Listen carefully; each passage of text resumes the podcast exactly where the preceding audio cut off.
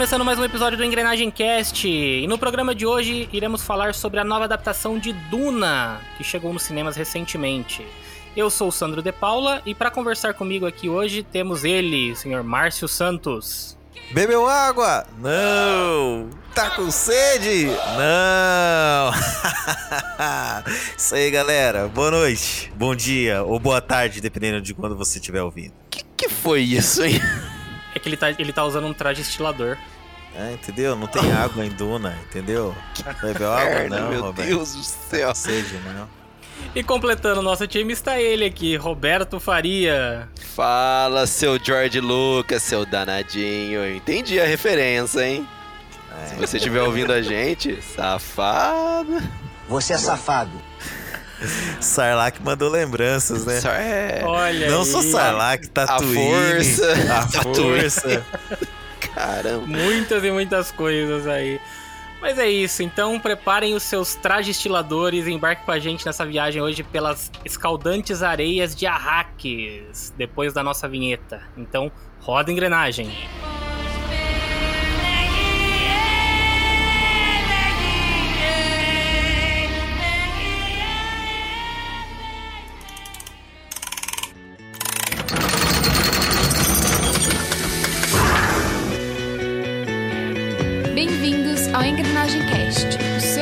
podcast do canal Engrenagem.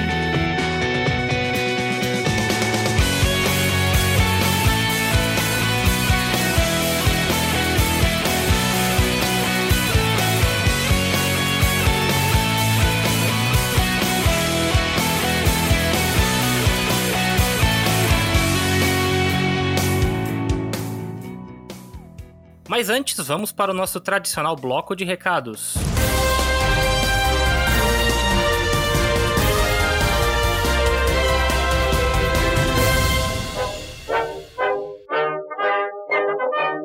Que a gente pode começar com uma enquete, né? O que é mais escaldante?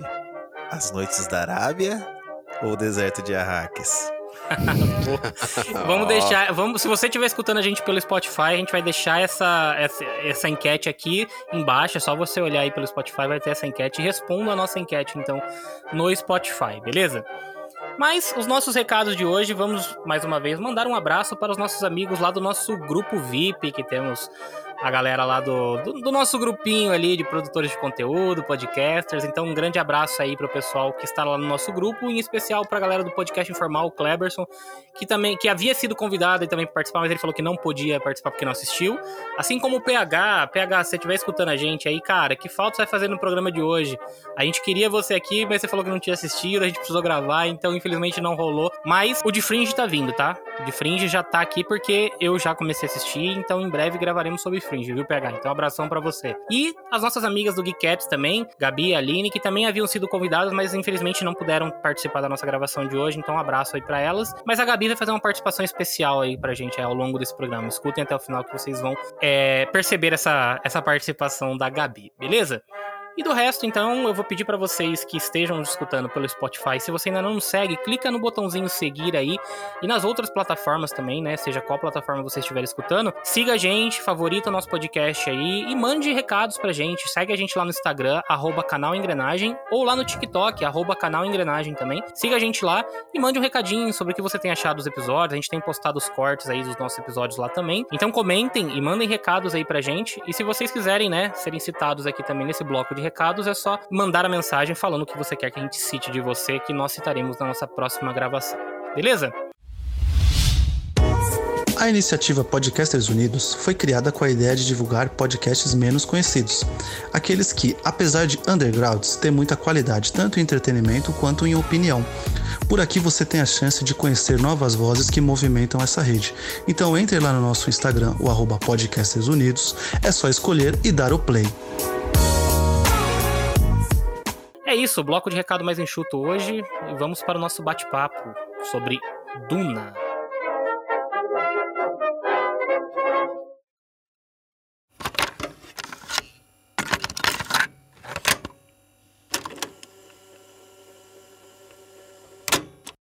Meu planeta Arrakis é tão lindo quando o sol se põe. Os estrangeiros devastam nossas terras. O que será do nosso mundo?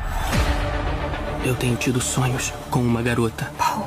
Não sei o que significa. O Imperador ordena que apaziguemos Arrakis. A Casa Atreides obedece! Tem que estar preparado. Harkonnen são brutais. A crueldade com o meu povo, tudo que eu conheço. Vamos lutar como demônios. Decolar com tudo que tiver arma! Vão! Isso é um extermínio. Matem todos. Um grande homem não busca liderar. É convocado e aceita. Tem que enfrentar seus medos. Está na hora.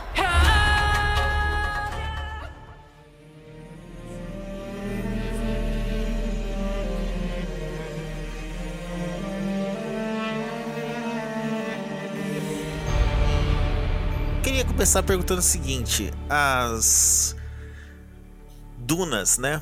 Do, dos lençóis maranhenses seria um ótimo cenário, né, cara, para fazer um, um, um, não o filme Duna, né, mas o, um sci-fi brasileiro chamado Tieta do Agreste. Cara, eu jurava que você ia falar de Aquária. Eu também. A gente eu jurava falar de que ele ia falar de Aquária. Porra, cara, Aquária é olha, o Duna brasileiro. A gente mal começou a gravar e eu já fiz 7 mil piadinhas. Eu juro que eu já queimei aqui todos os meus cartuchos e eu vou, vou me comportar. Cara, tá difícil, tá difícil. É que toda vez que fala de areias, eu já, já vou pensando em várias coisas. Por exemplo, mulheres Tipo? de areia. Se a noite vai ter lua cheia? Tudo pode acontecer. É, vamos ver o que mais a gente pode ter aqui, cara. Coitado do Sandro, mano, ele não é novelista, noveleiro, Não, né? não. Eu só tava esperando. Eu tava esperando hoje a piada sobre o clone. O Aí clone, também, é, o clone. clone também. Ou então aquela música, né, que, que aquela versão que fizeram também do O seu nome eu escrevi na areia. então é assim, né, que faz uma declaração romântica lá em. Arrakis. Cara, Boa! Puta merda, porque isso ia ser bom mesmo. imagina que legal, Que cara. O tempo que fica o nome escrito lá na areia é o tempo que vai durar o amor das pessoas, né? Então, Caraca. antes de serem consumidas pelo Spice Melange.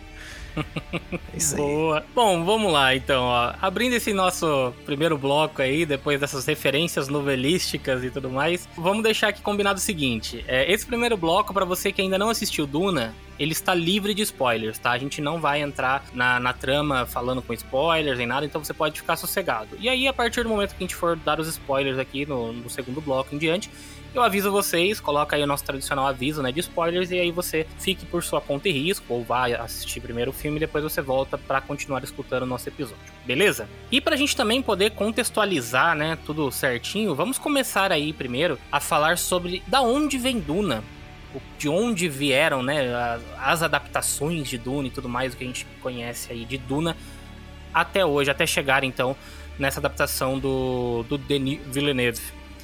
Duna é um romance de ficção científica, um livro de ficção científica, escrito pelo autor americano Frank Herbert na década de 60, exatamente no ano de 1965. E ela é considerado, o livro é considerado, uma das maiores obras de ficção científica de todos os tempos. Até porque ela, ela impactou muito do que veio pós ah, o lançamento desse livro, né, do Frank Herbert. Então ele conseguiu influenciar muitas e muitas obras, tanto na literatura quanto para o cinema, e vocês já vão entender melhor sobre isso. E ele é considerado, como eu disse, né, uma das, dos marcos ali. Só que é, é curioso porque logo quando o livro foi lançado, ele não foi um grande sucesso de vendas. Ele demorou um tempo até ele conseguir alcançar o status ali, né, de uma, de uma de sucesso, né, que ele foi um sucesso. Mas ele chegou a, a esse status de sucesso aí por volta do, da década de 70. E aí sim ele passou a ter legiões e legiões de fãs, né? E o Frank Herbert, pensando nisso, né, no sucesso de Duna ali, ele lançou algumas continuações do livro. Se não me engano, são mais cinco ou seis continuações escritas pelo próprio Frank Herbert. E depois vieram mais, é, mais algumas continuações que ainda saem até hoje, escritas pelo filho dele, que é o Brian Herbert, que inclusive fez a, a adaptação do o primeiro livro aí ele tá fazendo, na verdade, né? Saiu o primeiro volume em HQ e o segundo volume tá prometido ainda pro, pro ano que vem, que é a adaptação mais fiel que a gente teve, né? Transpondo o livro para uma HQ.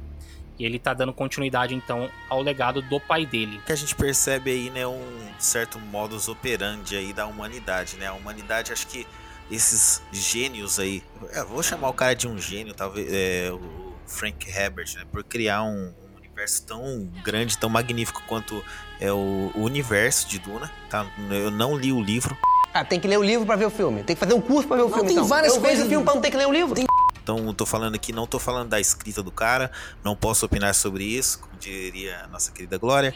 É, e assim, mas o universo que o cara criou é maravilhoso, cara. E parece que a humanidade sempre faz isso, né? Faz com os pintores, né? Por exemplo, como fez com o Picasso, né? Ou, ou como fez, por exemplo, com o HP Lovecraft, que o cara morre e às vezes nem vê né, o lenda, né? sucesso que a obra dele mesmo fez, porque a galera parece que não tá ainda preparada para ver aquilo. Demora para que as pessoas aprendam a consumir e, e façam e aquilo se torne parte da vida delas.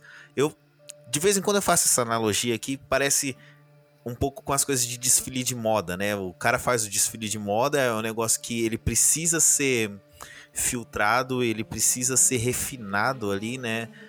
Para as outras mídias. E hum, enquanto ele não é refinado, né? Pro, mais comercialmente, assim, o, o- a origem ele não faz sucesso, né? Como- Assim como o desfile de moda mesmo, né? O, o que tá lá nas, na- nas passarelas não é o que vai ser vendido nas lojas, mas é o que influencia aquilo pelos próximos anos. É, Boa analogia. Uma boa analogia isso daí. É, às vezes a gente tem artistas à frente do tempo, né? Eles já estão pensando Sim. muito à frente. Assim, pô, Asimov é, é muito disso, né? Ele começa a pensar em algumas coisas. Ah, Gene Roddenberry, pô, o que ele fez em Star Trek é incrível. Você pensar Sim. na época passada até hoje.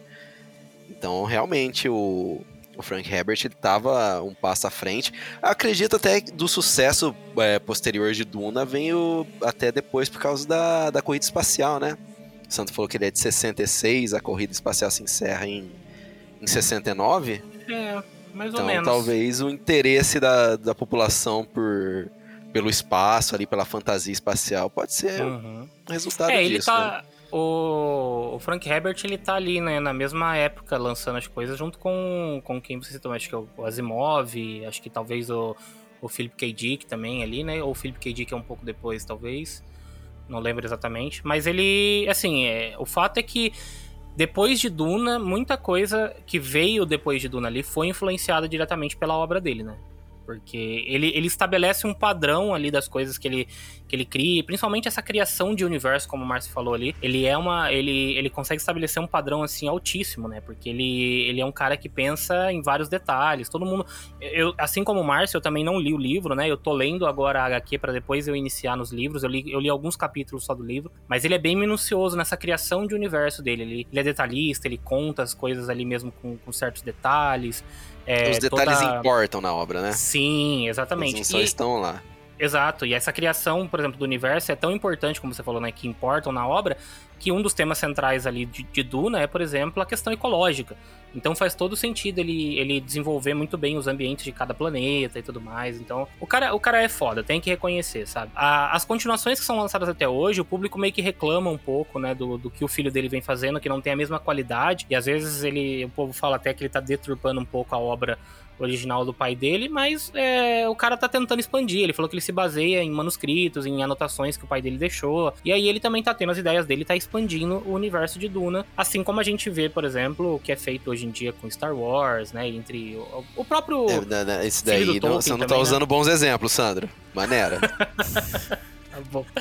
próprio, assim, a gente falando dessa- do que bebeu aí, eu não sei, acho que a gente vai falar mais pra frente da- das influências ou não? Eu- Vamos, algumas coisas a gente fala sim. Então tá, vai entrar então nas, na- principalmente na- nessa, nesse próximo tópico aqui que a gente tem, que é justamente as adaptações.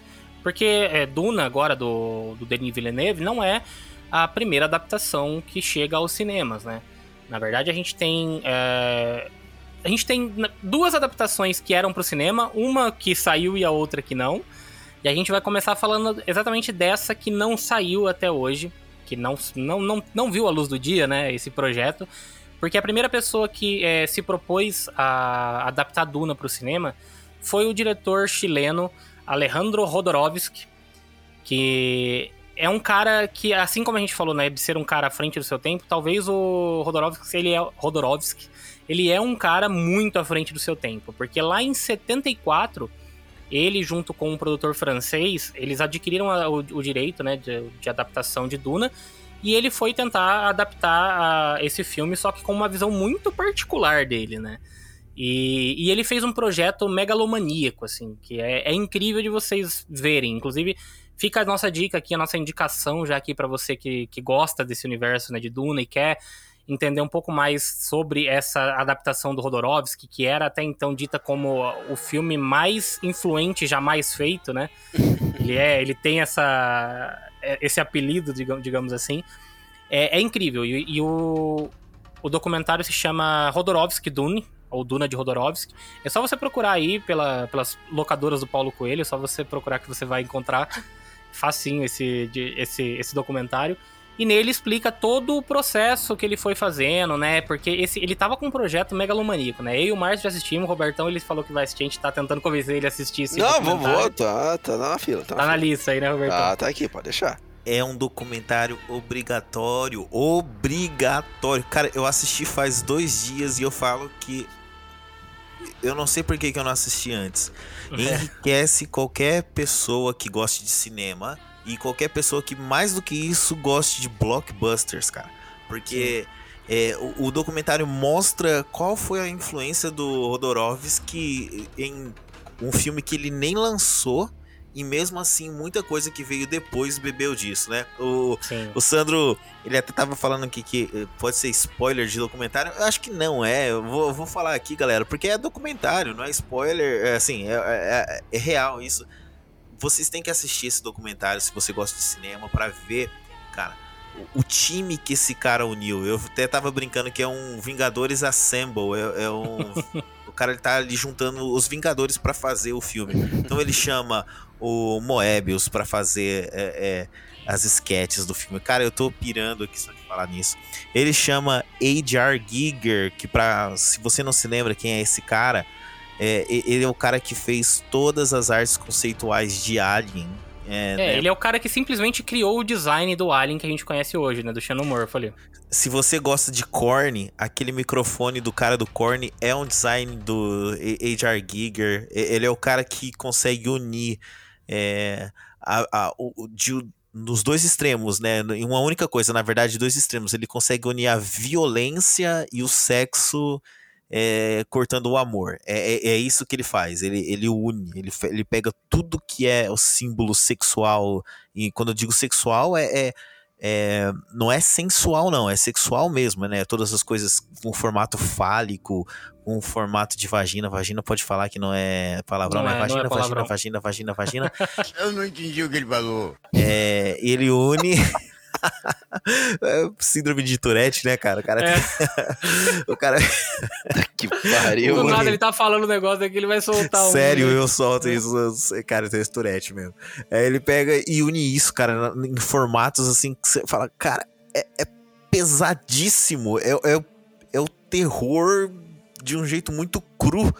Vídeo muitas alien, né? coisas né? mais, cara. Então, Sim. puta, assistam o Duna de Jodorowsky. Cara, esse documentário é fantástico. Sim. Fantástico.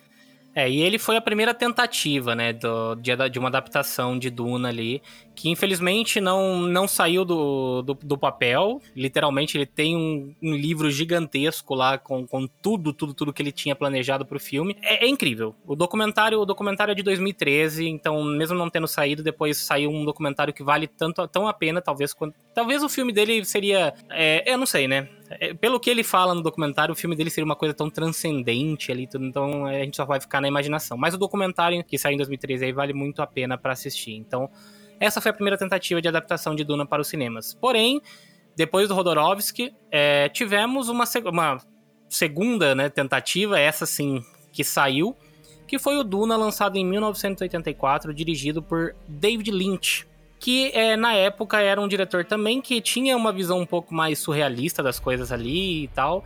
E ele é, foi, foi convidado para adaptar Duna justamente depois dele recusar a dirigir o episódio 6 de Star Wars, né, o Retorno de Jedi, porque ele havia sido convidado pelo George Lucas ali para poder dirigir o Retorno de Jedi, acabou recusando e na sequência ele assumiu a direção de Duna, que a princípio ela tinha sido, é, eles, eles haviam procurado Ridley Scott para poder dirigir, né, logo depois do sucesso de Alien, que a gente acabou de falar aí, que veio com justamente carregando muito da equipe que o Rodorovsky tinha pensado para o seu filme, que ele tinha chamado para produzir o seu filme lá em 74.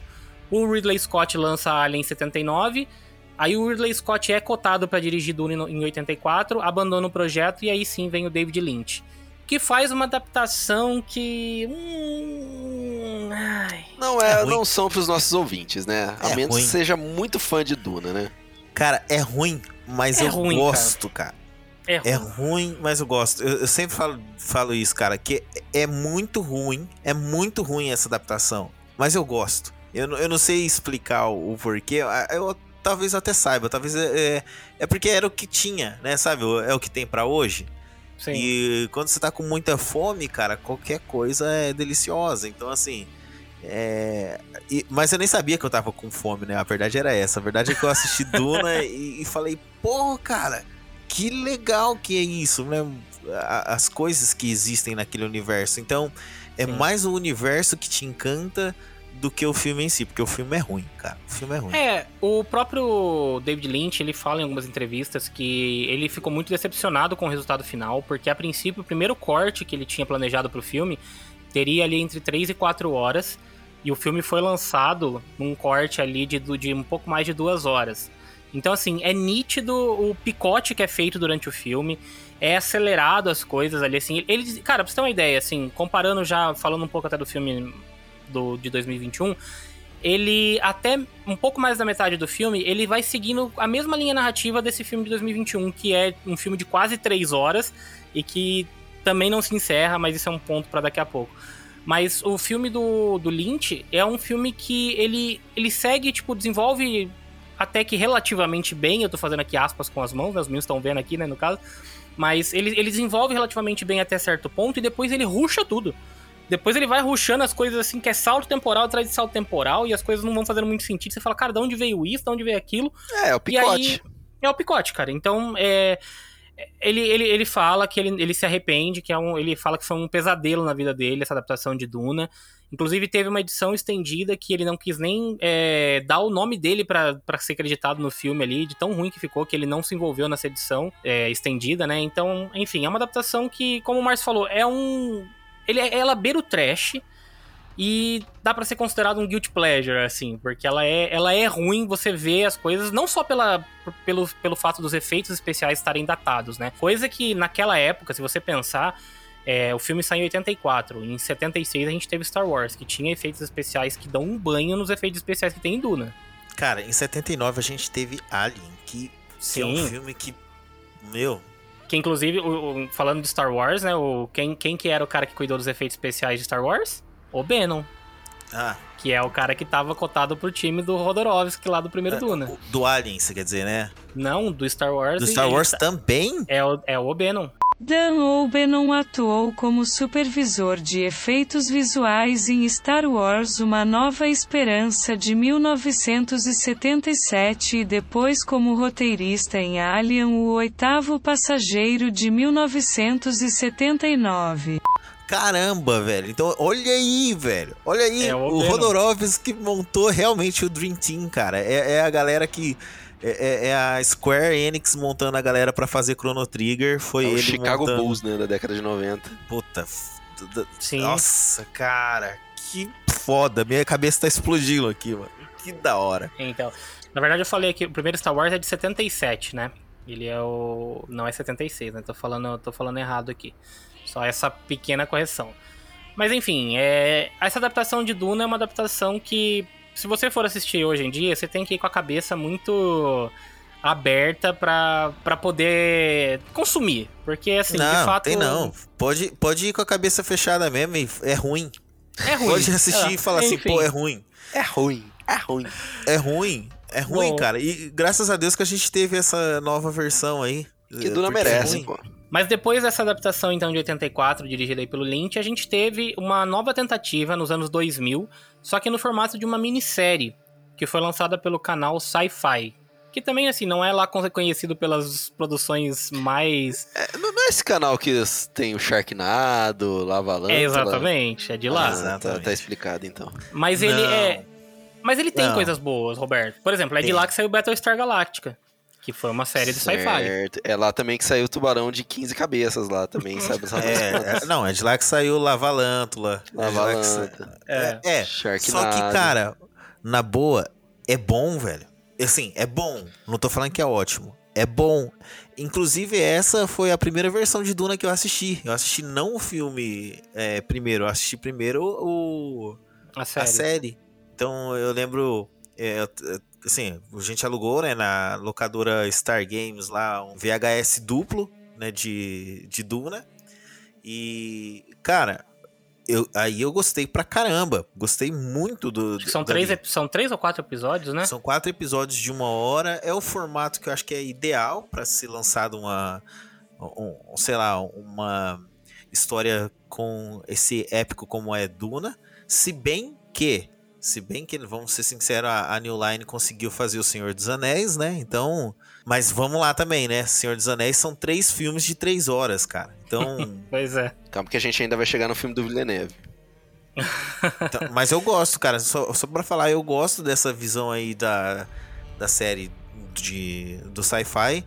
É, cara, se os efeitos especiais lá de 84 envelheceram mal, essa Nossa, aqui do é. sci-fi nossa. Eu vi, já eu nasceu velho. É, sabe? já nasceu velho, cara. O negócio é bizarro, mas é bizarro. Cara, eu vi eles mostrando os pilotos lá, os, ah, os navegadores. Mas, anima... nossa. Puta, Sandro, eu não acredito que você falar isso. Nossa, quebrou meu coração, porque eu ia falar que a única coisa que eu curto demais ali, que pra mim que é animal, são os navegadores. Os navegadores? Juro que eu sei que eu gosto, cara. É, é, é assim, Roberto, é uma visão do inferno. É legal, velho. É, é uns bichos assim que eles. Imagina, Roberto, assim, ó. Imagina, são seres humanos com asinhas de morcego. O Vingador. E ao invés dele ter. É, ao invés dele ter os bracinhos, né? Os, os bracinhos são como se fossem dedinhos que apontam, assim. E aí ele uhum. fica apontando um lado, o outro, assim, do. Do do espaço, meio que para dobrar o espaço para fazer a viagem. Cara, é, é bizarro, mas eu não sei, eu acho que eu tenho gostado muito das coisas bizarras ultimamente, acho que é por isso que eu gosto. É, é feio, é feio. É, é feio, é, é feio, velho. Cara, não, mas assim, é os efeitos, né? Os efeitos especiais pra época ali, assim, se bem que a gente tá falando já de anos 2000, já não é assim tão velho, né, e tal. Mas fica, é, cara, envelheceu mal para hoje em dia, mas todo mundo elogia porque pelo menos ela foi mais fiel ao livro, ela consegue desenvolver melhor os personagens ali. O próprio ator principal, que eu não me recordo o nome dele aqui, é um cara que ele foi criticado no início, mas até o final da série ele consegue melhorar e muito a interpretação dele do Paul Atreides, né, do, do Paul Atreides. A série foi tão boa que ela rendeu uma continuação. Porque depois, em 2003, saiu a continuação que é Filhos de Duna, que tem ninguém menos do que James McAvoy no elenco. Exato. Em Filhos de Duna. É, que também foi uma minissérie ali, dividida também, não sei se foram três ou quatro partes. Todo mas é uma passado, série que. Né? Oi? Todo mundo tem um passado. Todo mundo né? tem um passado, passado cara. Mas o James McAvoy tava ali, novinho ainda na série lá, participando. Ele, então ele participou da continuação, que foi Filhos de Duna. Enfim, então foram essas. Na verdade, então nós temos uma tentativa do Rodorovsk, do Rodorovsk e duas adaptações da, de Duna, né, do, do livro principal, e essa continuação barra sequência, é, essa sequência barra adaptação aí do, de Filhos de Duna, que na verdade ela mescla, se eu não me engano, dois livros ali né, das continuações no ano de 2000 e 2003. E chegamos então a 2021 com a adaptação do senhor Denis Villeneuve. Tem que falar com o biquinho, Denis Villeneuve. que é um diretor que, convenhamos, né? Um cara que já vem, com, já vem chancelado para dirigir um filme desse, né? Porque o cara, porra, fala uma coisa ruim que esse cara fez. Duna? Não, Roberto. Roberto. Vai, Roberto. Os caras não aguentam, os caras não aguentam. Tente, não, tente. Tente falar uma coisa ruim dele. Eu, eu acho que o Roberto. Eu, eu acho que o Roberto não gostou de. de Blade Runner. 2049. Não, não, então tá bom. É, Assistiu a, chama... a chegada? A Eu lembro, eu Porra, a lembro. chegada eu- é foda, mano. A chegada. Então, esse cara fez a chegada, esse cara fez Sicário, esse cara fez. Esse cara é Os bom também. suspeitos. O Homem Duplicado, Os Suspeitos, meu Homem amigo. duplicado. Então, assim, é, Homem Duplicado é com o Jake Gyllenhaal lá. Eu também não assisti o o Homem Duplicado até hoje. Não, brincadeiras à parte dele. ele é fodão mesmo. Não, ele, ele, é bom, cara. Ele é- ele é é, muito bom. Eu acho cara. que hoje, se a gente falar assim de diretores, quando você fala assim, ah, me fala um diretor bom é, do cinema atual, assim, tipo, desses mais de blockbuster, digamos, né? É, vem dois nomes na minha cabeça. Ah, e o, outro- o que você tá pensando, eu não curto ele. Você não curte? Não adianta, O não, me- não Nolan, me né? desce. É o Nolan, cara. É o Villeneuve e o Não Nolan. dá, mano. Eu não... O Nolan não me desce. Cara, mas são, são os diretores, assim, mais. é, digamos que tem, que tem uma assinatura que você vê que é um filme deles ali, sabe? Tipo, tem É vários o- outros diretores muito ele e bons, aquele né? mexicano lá também, qual que é o nome dele? O Quaron, Qua- Não. Guilherme Del Não. Toro. Não, não, não. Pô, colocou o Guilherme Doutor, eu adoro, pô. O cara é um gênio da, da Quem que é? criação de não é o. Quaron, o, o Quaron... Não, é o. É o do. Do Birdman lá, qual que é o nome? Não sei. Inharrito. Iarrito. Hum. Cara, tá. Não, não, não, não vou entrar no, no, no mérito. Não vou entrar no mérito, porque senão a gente vai, vai, gas- vai- vai- a gente vai longe aqui discutindo Vai esse cast. dispersar, é. é. É. mas, enfim, deixa pra uma outra hora de que a gente faz um cast só sobre os diretores. Mas eu É. diria que eu, que, eu, que eu acho o Inharrito estranho. É. Tem E- coisas dele que eu amo e tem coisas dele que eu odeio, né? Tá. Mas pra mim, Mas- Tarantino tá no coração, só isso. Tarantino ele cresce cada vez mais.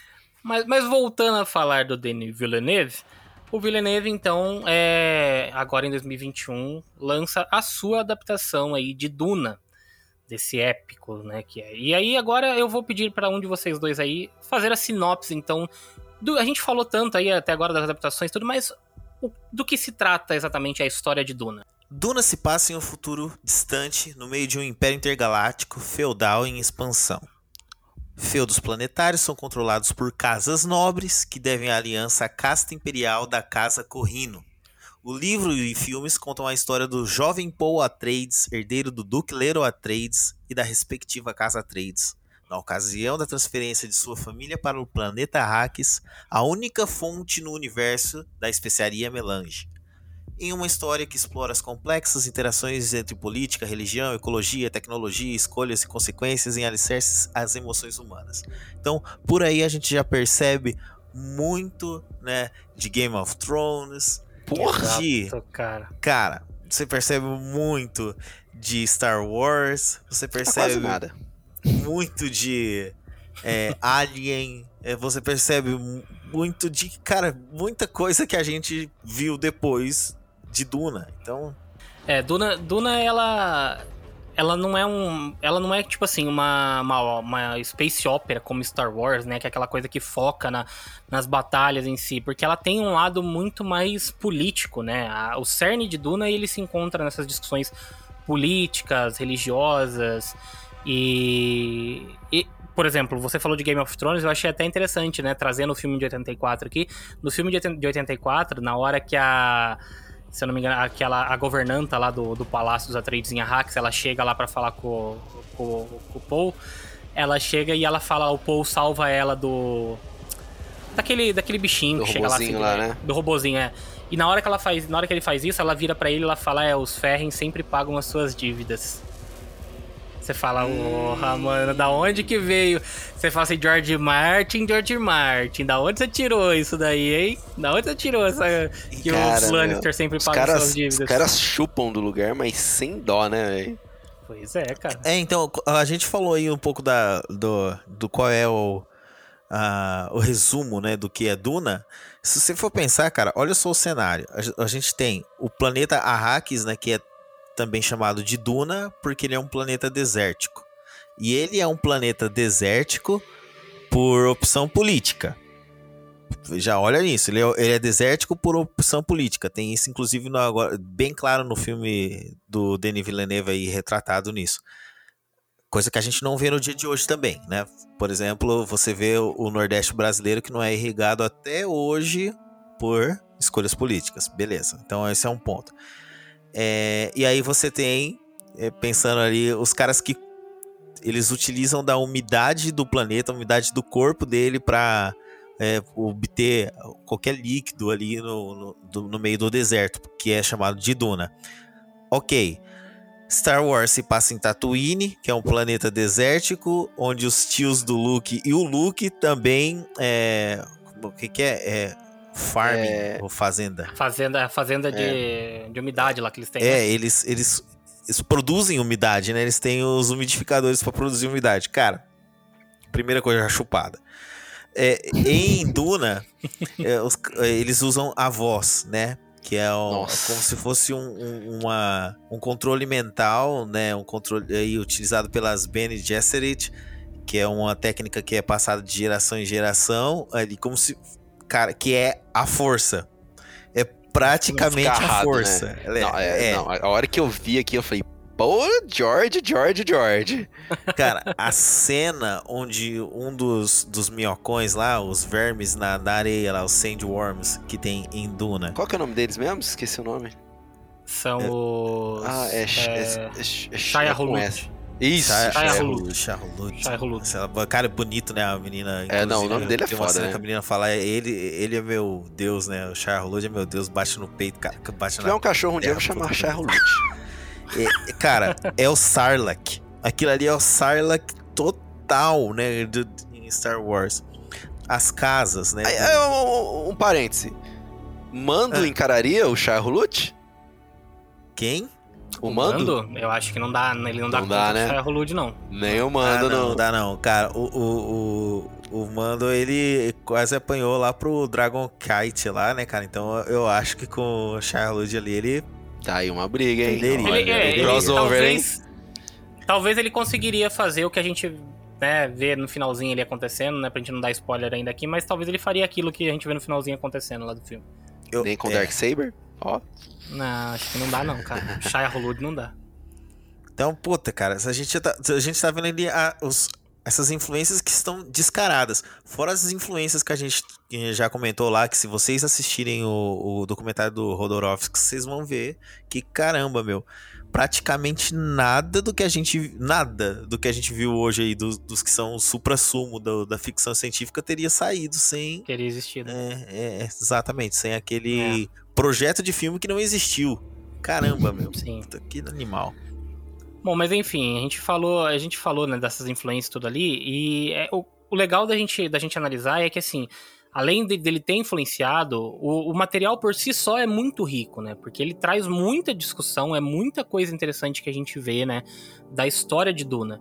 E, e aí a gente tem, né, nessa adaptação do, do Denis Villeneuve, talvez uma tentativa assim mais próxima, né, do que a gente vê do, como eu disse, eu não li o material, não li o material original, né, até hoje o livro, mas eu tô lendo o HQ e tá bem fiel ao que tá fazendo, ao que ele mostrou em tela, sabe? A gente vê a adaptação muito bem feita ali. Apesar de que talvez a gente já pode entrar em algum ponto ali sem dar muito spoiler aqui pra galera, mas talvez alguns pontos que eu acho que não ficou muito claro nessa versão do, do Denis Villeneuve é tal, essa coisa da política. Por mais é, sutil que tem alguns pontos ali, alguns pontos eu acho que ele, ele faltou um pouquinho de coragem para poder introduzir mais essas discussões, sabe? O filme, ele já, ele já se inicia, né, com uma mensagem clara para você de que existe uma parte 1 e a gente vai comentar depois ali, mas já foi confirmada, né, uma, a sequência para ele, mas a, na parte 1 ele pensa mais em desenvolver, né, os personagens, desenvolver os ambientes ali e todo esse contexto político, por mais que ele exista e ele é muito impactante, né, na, na trama da, do filme ali, ele, para mim, eu acho que, né, esses conflitos, assim como a gente via em Game of Thrones, né, os conflitos políticos, que era legal de se ver,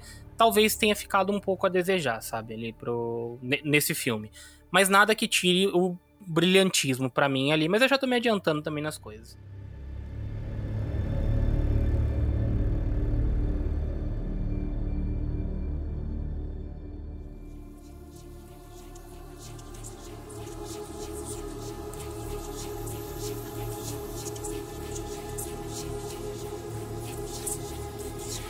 Vamos falar um pouquinho da parte técnica dele aqui, né? Porque é... a gente tem, a gente tem que o Denis Villeneuve, como a gente já falou, que é um diretor extraordinário. Então, eu acho que na parte técnica, se a gente for falar de direção, fotografia, ambientação, pra mim, é impecável. Eu não sei pra vocês. O que, que vocês acharam de- desse ponto do filme? Impecável mesmo. É a melhor palavra. É É impecável, né, cara? Não. É impecável, cara. O filme, ele é, por falta de palavra melhor, é lindo. É lindo, É lindo demais, cara. demais. É uma obra de arte foda. Nisso, o Villeneuve, ele tem uma mão ali. Eu falei, caramba, mano. O filme bonito em tudo. Até o deserto ali, que se a gente pensar, é um cenário pouco interessante, porque é areia pra todo lado. Ele faz umas tomadas tão bonitas do deserto.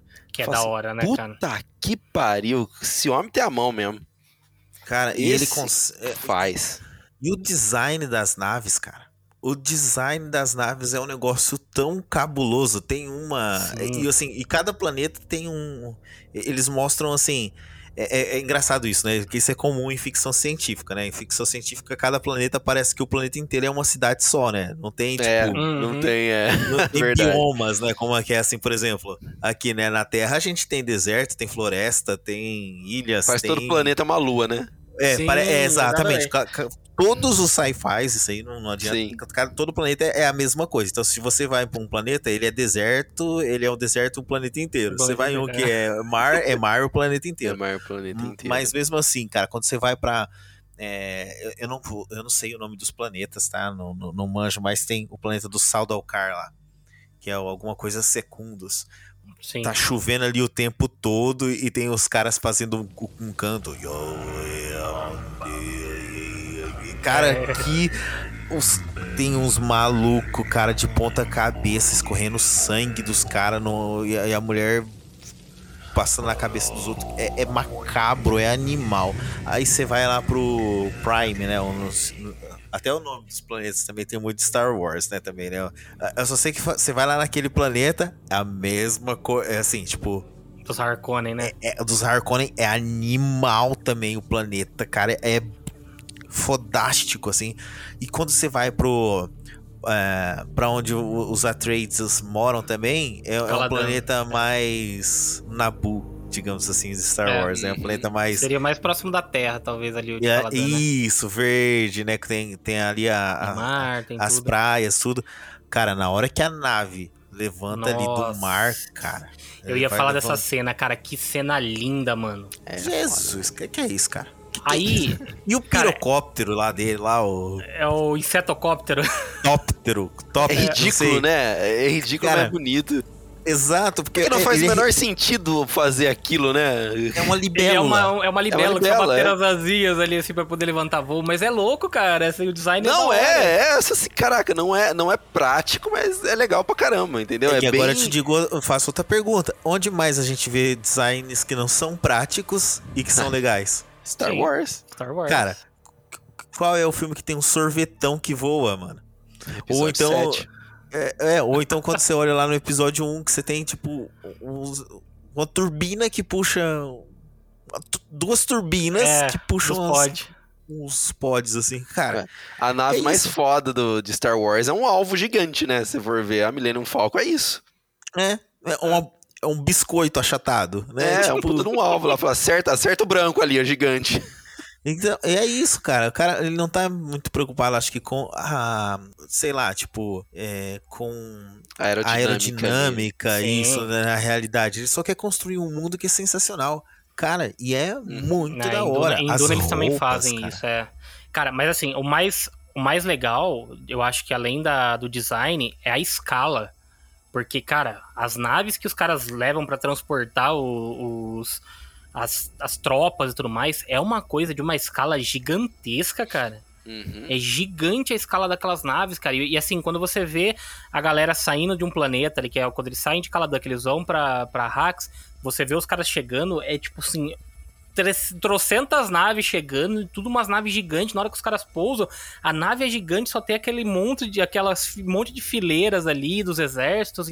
Puta, é muito foda, cara. É muito e a Star outra Wars, parte né? que o Márcio falou é, é, é muito, muito É Star Wars. muito... ali. Nossa, George Lucas. Mas né? o, o design também das roupas ali, cara, pô, a. a- o, traje, o traje estilador é uma coisa já foda, com design foda, mas eu acho que perto dos outros trajes que a gente vê, dos próprios Sadukar, dos Harkonnen ali, o do Sadukar eu achei animal, cara, porque o conceito da- das vestimentas do Sadukar é muito louca, que é, tipo, eles usam uma, uma roupa branca com um capacete ali, tem uma. Tipo, não sei se eles estão com, com mancha também no capacete. É, enfim, é tudo foda, cara. Design de produção ali, olha, impecável de tudo mesmo ali, cara. O vestido, cara, que, a, que as mulheres descem lá em Arrakis, lá, uns, uns tipo, douradão. A Lady Jéssica, é. Puta que pariu, cara, com aquele vento assim, ó, empurrando tudo pra um lado.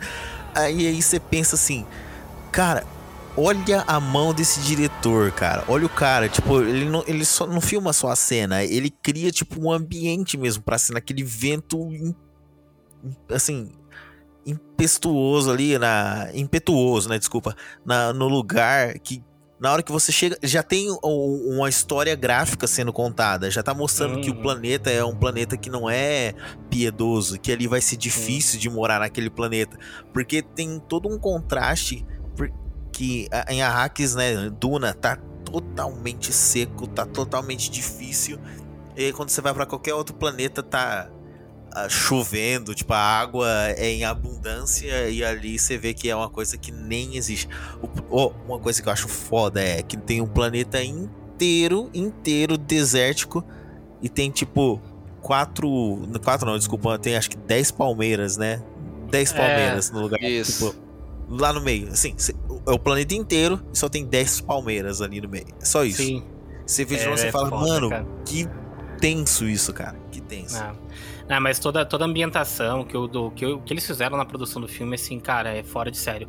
E aí fica até minha crítica, porque, assim, é, concordando um pouco até com o que o Villeneuve falou, né? Porque teve uma polêmica dele antes do lançamento do filme, porque Duna era para ter sido lançado no ano passado, né, em 2020. Mas aí, por conta da pandemia e tal, o filme foi adiado. E o Villeneuve é, meio que entrou em atrito com a Warner, né, e com a, com, com a Legendary ali, porque eles tinham um acordo para poder lançar o filme direto no cinema, só que aí, por conta da pandemia, eles também resolveram lançar o filme no streaming. E ele meio que bateu o pé porque ele falou que não, que ele queria que o filme dele fosse feito. Que, o filme dele é um filme feito pro cinema e que ele queria que fosse lançado exclusivamente no cinema e que só depois chegasse nos streaming. Então, teve toda uma treta dele lá.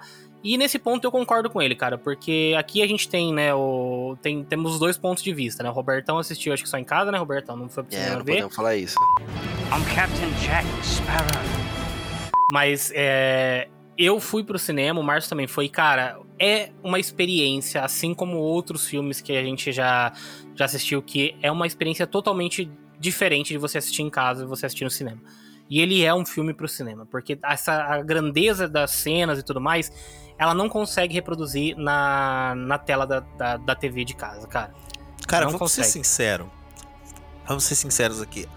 É, é, é muito caro fazer um filme é, é isso. Esse, esse é o ponto. É muito caro fazer um filme. Então, nem todos os é, diretores, mesmo os diretores de Hollywood, não sabem né, qual é a experiência de fazer um filme pro cinema. Muitas vezes esses caras eles fazem um filme é, realmente pensando em como é que vai ser ali, como é que esse filme vai rodar e vai ter um público. Os diretores que têm essa mentalidade de cinema mesmo, como é o caso é, do Tarantino, como é o caso do Steven Spielberg, como é o é, que a gente tá falando aí de, de, caras que assim, que apesar de ainda atuarem, são da velha guarda, né? São diretores é... de assinatura, você quer dizer, né? É, é mas esses eles... caras eles entendem muito de cinema, né, Roberto? Pra, tipo, pra, dizer assim, olha, o meu filme ele vai sair no aspecto 19 por 6, por exemplo. Esse, o filme vai e sair ele tem no um aspecto... motivo, né, para sair assim. Exato, cara. Então você vê que o cara ele escolhe como o, cine, o filme dele vai sair porque ele quer aproveitar aquilo dentro do cinema. O cara pensa em cinema da mesma forma que o Villeneuve ele pensa em cinema. Então ele tem toda a razão, cara, de bater o pé e dizer que Concordo. não. Por quê? Porque senão, vamos supor, vamos supor que esse filme não tivesse saído no cinema, tivesse saído só no HBO é, Go ou qualquer outro stream. O que, que ia acontecer? A galera não ia parar para assistir o filme você tem mil distrações na sua casa. E, cara, não, não vou culpar ninguém, né? Porque o filme é lento. O filme é lento, lento, lento mesmo. Então você tá na sua casa, você tem uma distração, você vai parar.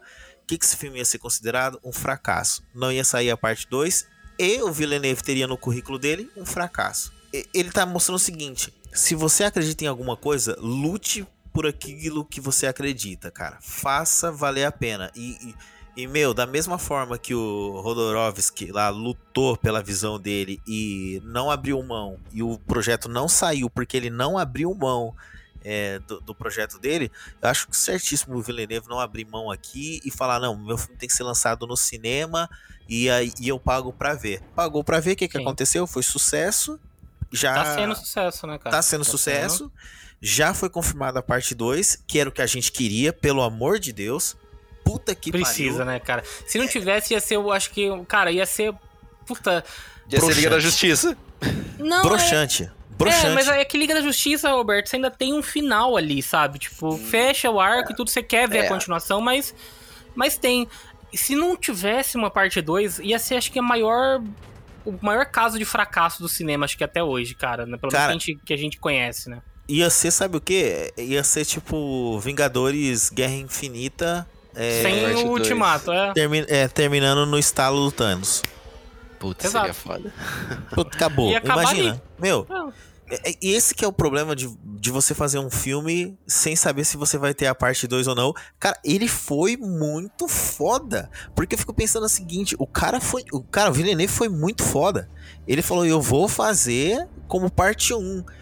É, ele não amarra. Ele, tudo bem que amarra o arco, tudo, tudo bem. Da, da mesma forma que o Senhor dos Anéis também amarra o arco, mas é um final sem final. Só que o Senhor dos Anéis já, já tinha os três filmes ali filmados, já era um projeto ali com os três. Ele não, ele falou, cara, eu não tenho certeza que eu vou filmar o segundo, mas eu vou apostar. E ele termina incompleto. É. Cara, que. Bateu com o pau na mesa ali mesmo. Falou, Bateu tá com o pau na mesa. É, isso daí. Esse Mas enfim, pelo menos vamos ter a continuação e a gente vai ter a volta ali desse, desse elenco que, cara, só pra gente não se alongar muito aqui, é um elenco estrelado, né, cara? Porque puta que pariu, só tem nome foda, né? A gente, desde o do Timothée Chalamet, que é o Paul Atreides, que é um cara que vem se destacando por vários filmes aí, o moleque tá, tá indo mó bem, assim, desde aquele Me Chame Pelo Seu Nome, né, que eu não assisti, mas todo mundo elogia muito a atuação dele lá, e vários outros trabalhos que ele, que ele fez, ele é um cara bom pra caramba. A gente tem a Rebecca Ferguson, que tava lá em Missão Impossível, que é. Puta, ela é muito foda. E aí a gente vai ter. A gente vai ter nomes aí como Oscar Isaac, que veio aí de Star Wars. E o cara, o cara também tá sendo foda, né? Porque ele tá numa, em vários filmes aí. O, o Oscar Isaac é um puta de um cara. Um puta de um bom ator também, né, cara? Ele, e ele vai fazer o, o Cavaleiro da Lua aí, da Marvel. Então o cara tá com os projetos fodas aí. Aí a gente tem Zendaya, Josh Brolin, a gente tem o, o Stellan Skarsgård, que pra quem não associa o nome, é o Dr. Selvig, lá, Selvig, né, do, do Thor. Do, Thor. Tem o Dave Bautista, o David Dust Malkian, que é o bolinha lá do Esquadrão Suicida, Javier Bardem, que você tinha falado que não tinha até reconhecido ele, né, Cara, eu não tinha pego que era o Javier Bardem. Quando eu vi que. Assim, quando eu descobri que era ele, eu fiquei louco, porque eu sou fãzaço do Javier Bardem, cara. Sou fãzaço é, desse é, cara. É tá ali magnífico. E, meu, e tem o cara mais simpático em tela que existe, né, hoje no cinema, né? Que é o Jason Momoa. É, é, cara, ele, ele e o The Rock junto, eu não sei o que, acontece, porque os dois vão ficar disputando pra ver quem que é o cara mais carismático em tela, né? É, ele, ele dá. Ele, ele mesmo brucutu, ele dá aquele sorrisinho, você fala, hum, você fala cara, eu gosto Ou então ele chega. O que ele, o que ele mais fala nos filmes dele é quando ele chega assim, my boy! Que ele my boy! é, my boy! Cara, my boy. você pô. O Jason Momoa é o novo Stallone, entendeu? É, é, é tipo isso. Caramba. Tipo isso. E para arrematar tudo isso que a gente falou, a gente tem a trilha sonora impecável de Hans Zimmer, né, cara? Que puta que pariu, né, mano? Nossa, velho. A trilha sonora é uma coisa que, olha, essa daí, ela, ela bate, ela bate mesmo em você que você sente vibração. No cinema foi muito foda escutar. E é uma trilha sonora muito foda, cara. Muito, muito bonita. Eu já coloquei pra ouvir no Spotify depois, assim, cara, deitado, assim, cara. Eu falo, mano. É da hora, né? Esse cara é bom, né, meu? Puta Hans Zimmer é bom, cara. Zimmer, lindo. Mas é isso, então encerramos o nosso, nosso bloco sem spoilers e agora esteja avisado, próximo bloco, spoilers liberados.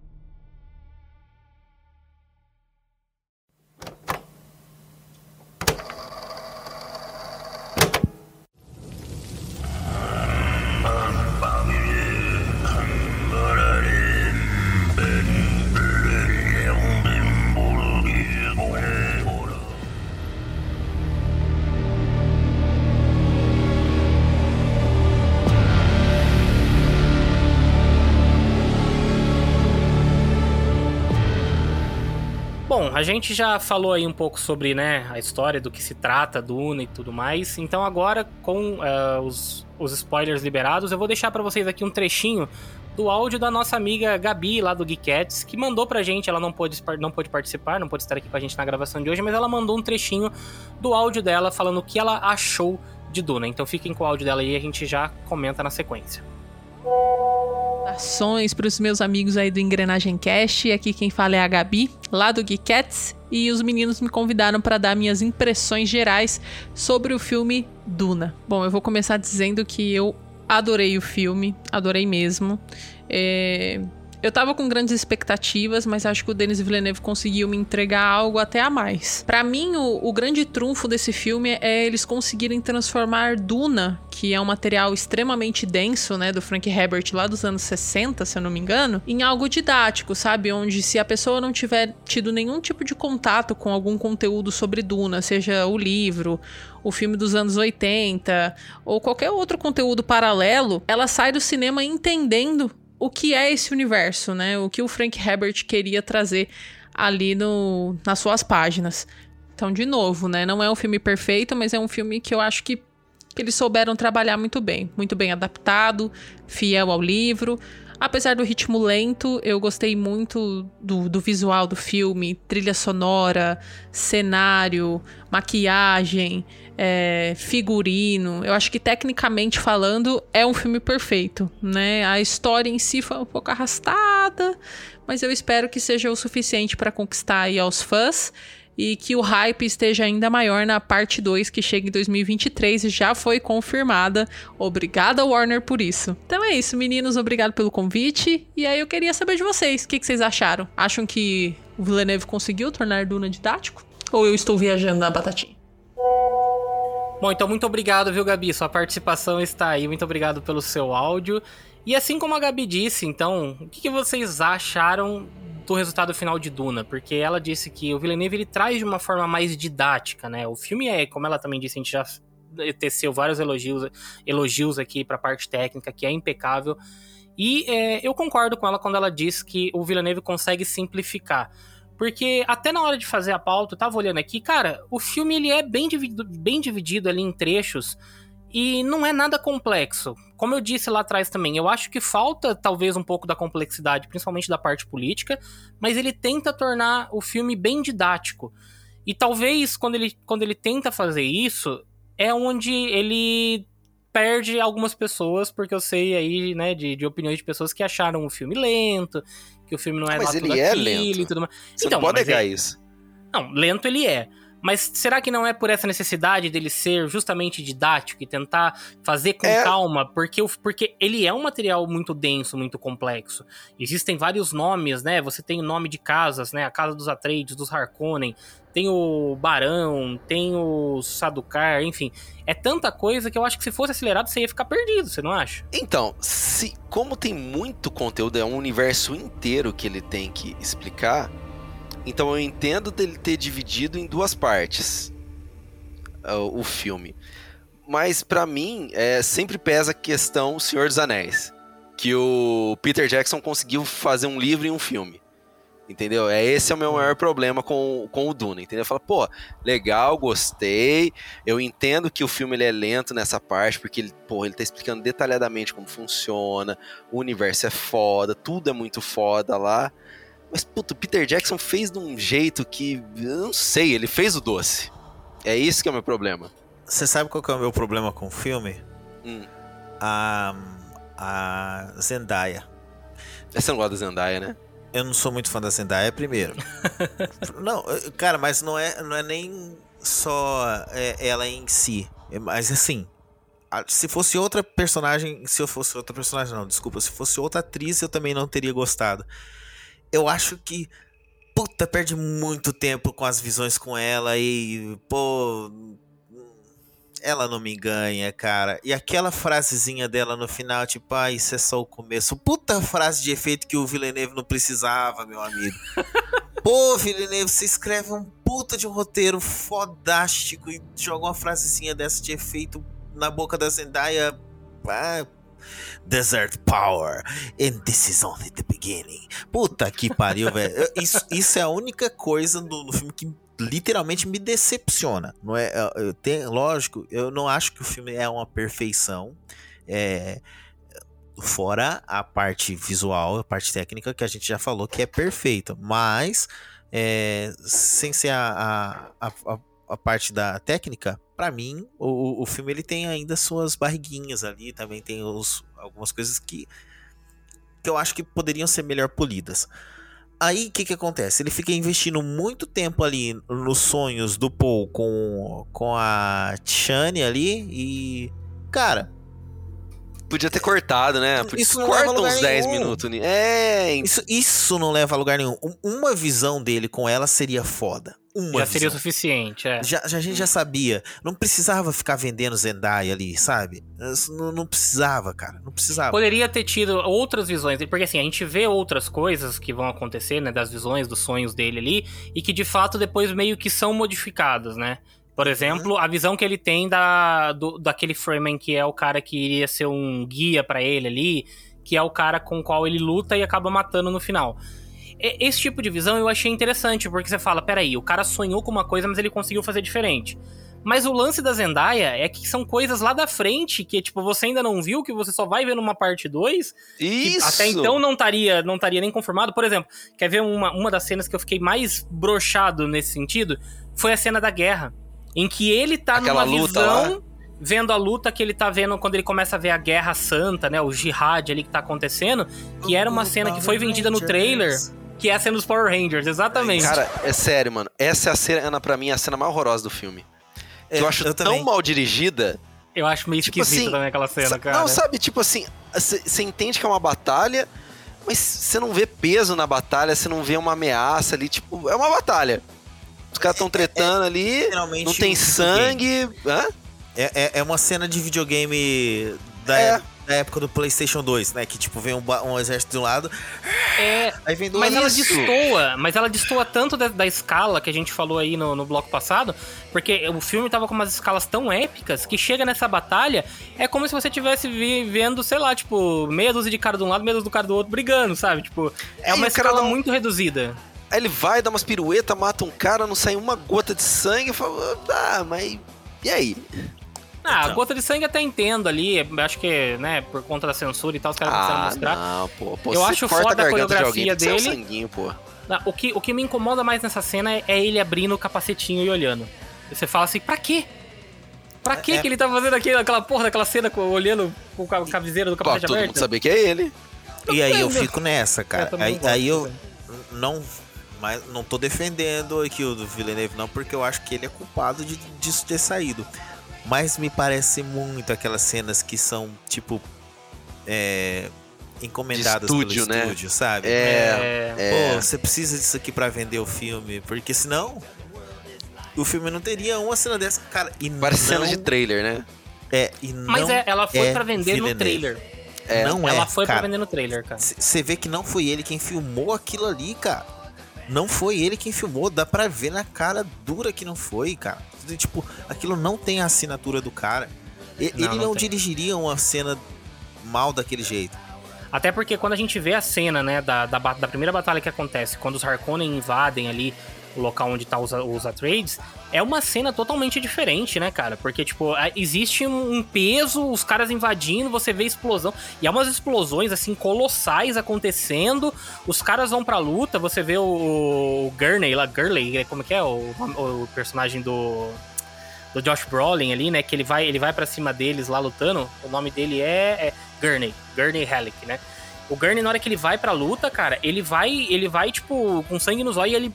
Porra, você tem uma coreografia foda, bem filmada, contra a luz ali que tá explodindo tudo no fundo e ele lutando. É uma cena bonita pra caramba. E ela destoa totalmente dessa cena da- dessa guerra que tem ali, né? Que é nessa visão do Paul, né? É, então, é, então é, aí é que tá. Então, assim, o que, que eu acho? Eu acho que assim, o filme. Trazendo ali, então, pra gente a- a- analisar aí, porque a gente já começou a falar do- do- das partes que a gente não gostou do filme, né? Não, não parece que é o bloco com spoilers, parece que é o É. bloco da crítica. O bloco da crítica do Mas- hate já. É, só que o que, que acontece, cara? A gente tem, é, em termos de construção de história, você tem o, os caras indo pra Duna, né? Pro, pra Arrakis ali, é, que é o, o, planeta onde se controla a, o Spice Melange, que a gente nem falou sobre isso também, porque. A especiaria, né? É a especiaria que é o que faz. É, é, é assim.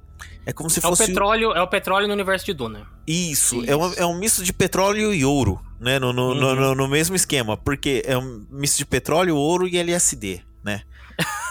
É, porque é, o, é petróleo porque é o combustível, é ouro porque é valioso pra caramba e é, LSD, que é dá um barato. porque dá uns baratos nos caras. Sim.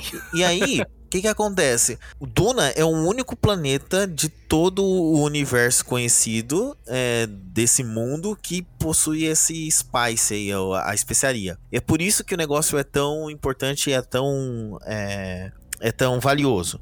E aí existe uma guerra né, política entre as casas para disputar aquele terreno. Tá, eu tô, eu tô sendo didático aqui, não, não só pro, pro, pro, pra gente aqui, eu, você, eu, você, o Sandro, o Roberto aqui, mas eu tô falando isso aqui pro, pros nossos ouvintes, para entenderem Sim. também, até quem não assistiu aí. É, e aí você tem uma, uma briga política, porque a casa dos Atreides, que é a casa do, do nosso personagem Herói, principal, ele, né? ele, ela vem crescendo. Vou até trazer um pouco mais aí, um exemplificando aí do que a gente tem nos dias de hoje. É como se fossem a casa dos Starks. Exatamente. Que se tornou tipo uma puta de uma casa influente lá no mundo de no Westeros. Norte.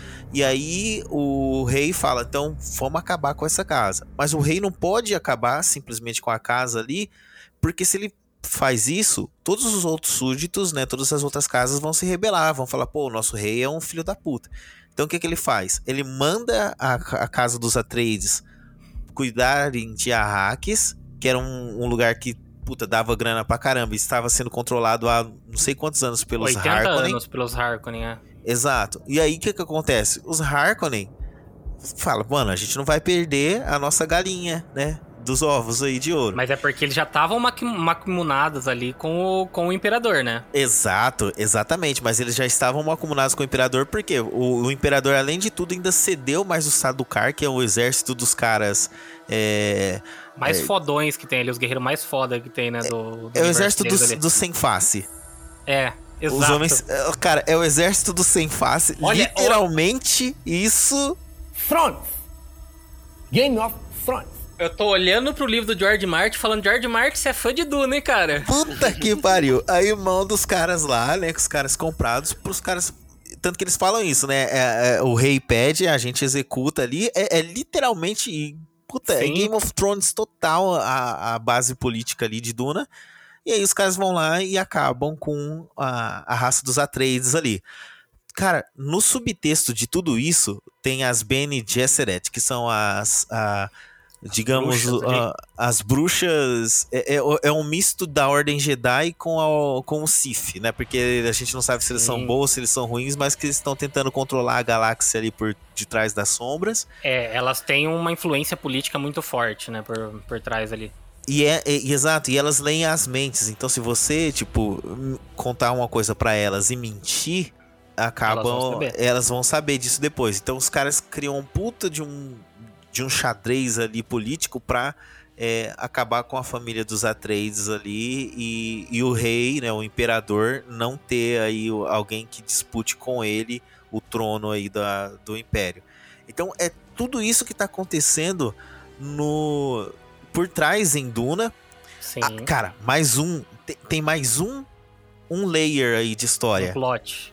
É, que é além de tudo isso, cara, você tem o escolhido Paul Atreides, que é o cara que vai trazer o equilíbrio à força. Exato. E aí, cara, é. e que é o cara que ele, ele, ele literalmente ele vem trazer o equilíbrio à força e ele ele tá ali, né, no, no meio de toda essa confusão aí e e é... ele é fruto de uma de, justamente do, de uma experi das experiências das Bene Gesserit ali que elas faziam, porque elas acreditam nessa nessa profecia, profecia né, de que vai é. existir o escolhido, então elas manipulam por trás ali, né, pelo nos bastidores, elas manipulam para fazer o cruzamento entre as, as linhagens dos dos nobres das casas ali com essa intenção de conseguir ter, é, gerar esse, esse, essa pessoa que seria o escolhido, que seria o cara que teria a mente ali, é, que seria capaz de controlar, de fazer outras, que teriam poderes tipo ali, né? né? Exatamente, é, gera ele através das midichlorians. Exato. Cara, então, meu amigo, indep... olha só, aqui, aqui vos falo o cara que é fã de Star Wars. Eu tô com a camiseta do Star Wars. Star Wars não me deixa porque eu tenho tatuado Star Wars no meu braço. Mas vamos ser sinceros, cara. O George Lucas chupou. e o Martin também, hein? O, e o, o Martin, Martin também. também. Mas chupou bonito, cara. O que tem em Duna. Não, Duna, chupou não, cara. já tá mamando já. Chupar, é. já tá mamando aí, foda. That's what she said. Mamou bonito, cara, mamou bonito. Então, assim, a gente tem que tecer elogios a Duna por ser essa obra que influenciou toda aí a, a cultura pop. Mas Sim. em se tratando do filme do Villeneuve, então você vê que ele tem voltando aqui pro filme do Villeneuve, ele tem toda uma esse, esse monte de história para contar. Se esse cara ele ele acelera a forma de contar tudo isso, cara, ia ficar muito confuso. Ou se não acontece, sabe o quê? O é. que aconteceu no filme de 84. Exato. Porque, a, pra quem não assistiu o filme de 1984, a abertura do filme é, um, é uma narração em. Não é bem em off, porque tem o rosto ali da princesa ali falando, e ela fica sem brincadeira, quase uns 10 minutos, contando tudo isso que o Márcio acabou de contar. Contando toda a história. Ela conta toda a história no começo do filme, sobre o que, que tá acontecendo ali, quais são as tramas políticas, o que, que vai desenrolar e papapá, não sei. Ela conta tudo isso. Então, é, e, é, e é onde porra, o filme mais perde, porque ele conta tudo para você ali de uma forma didática, que ela tá lendo mesmo, exatamente como se ela estivesse lendo o roteiro ali na frente dela. E é isso, ela conta e depois o filme começa. Jesus! Já o, o Denis Villeneuve, não, ele vai contando essas coisas. E sabe, sabe aonde que eu, que eu me liguei? Porque assim, como eu disse para vocês aí, né, no começo do cast, eu nunca li Duna, nunca vi nada. Eu fui pro filme totalmente cru. Eu não sabia de nada da história de Duna, a não ser que se passava num planeta desértico que tinha uns vermes gigantes. Só. É que tinha, os, que tinha o minhocão. Que tinha o minhocão. E aí, para mim, era só isso que eu sabia. E eu saí do filme explicando tintim por tintim pra, pra, pra Jaqueline. Inclusive, amor, meus parabéns. Esqueci de te dar os recados lá. Parabéns pra você que fez aniversário aí, viu? Esses dias. Um beijão pra você, viu? Feliz aniversário. Beijo, não esqueci de você agora. Parabéns, Jack. Então tá, então voltando. Então eu saí do filme contando pra ela e eu falei: caraca, eu entendi, e entendi fácil, porque ele foi, ele foi didático e ele foi de uma forma devagar para você entender, para você saber o que tá acontecendo. Apesar de ter cenas totalmente desnecessárias das visões do Paul, você já entendeu que o cara tem visão do futuro. Não precisa ficar colocando a, a Zendaya ali de vestido, com a mão assim devagar, a mão cheia de sangue e não sei o que. E cara. Pega, tá... Pegar uma pera ali, cortar no meio. Tá aí, Anakin não iria pra Hax, hein? Cê, cara, você sabe quem é que fez. Muita areia. Cê, quem, quem é. Meu e o pior é que o Anakin também tem as visões da Padme morrendo, né? Exato. Nossa, ai, George Lucas, seu ordinário. Você sabe, assim, a, a, a, a, gente tá aqui para isso, né? Para dar opiniões que não valem nada e e criticar um trabalho que não é nosso. Então, assim. é, é, é para isso que a gente está aqui. Boa, esse tem que ser o nosso novo slogan agora. É. é criticar é. Opiniões, Opiniões que não, que valem, não valem nada, nada, e criticar o trabalho que não é nosso. O trabalho que não é nosso, é. gostei disso. Cara. Márcio Santos vai estar na quem, É, sabe quem fez isso muito bem, cara? As irmãs Wachowski em Matrix Reloaded. O início de Matrix Reloaded é um foreshadowing do que vai acontecer e o, algo que o Neo ele quer mudar. Então aquela abertura, não sei se vocês se lembram, é, ah, é a ah, Trinity sim, chegando no é. prédio, explodindo, ela caindo, levando tiro do, do hum, dos agentes. Agente. E o cara e eles contam isso em uma cena de ação, é, com sei lá, com três minutos e que dá um foreshadowing do filme inteiro. É. Cara, é uma visão. Cara, eu, eu já pensei, em, eu fiquei pensando assim, assim, tá, que, como é que ele poderia fazer diferente? Como é que o Villeneuve poderia fazer diferente o, o, o Duna ali?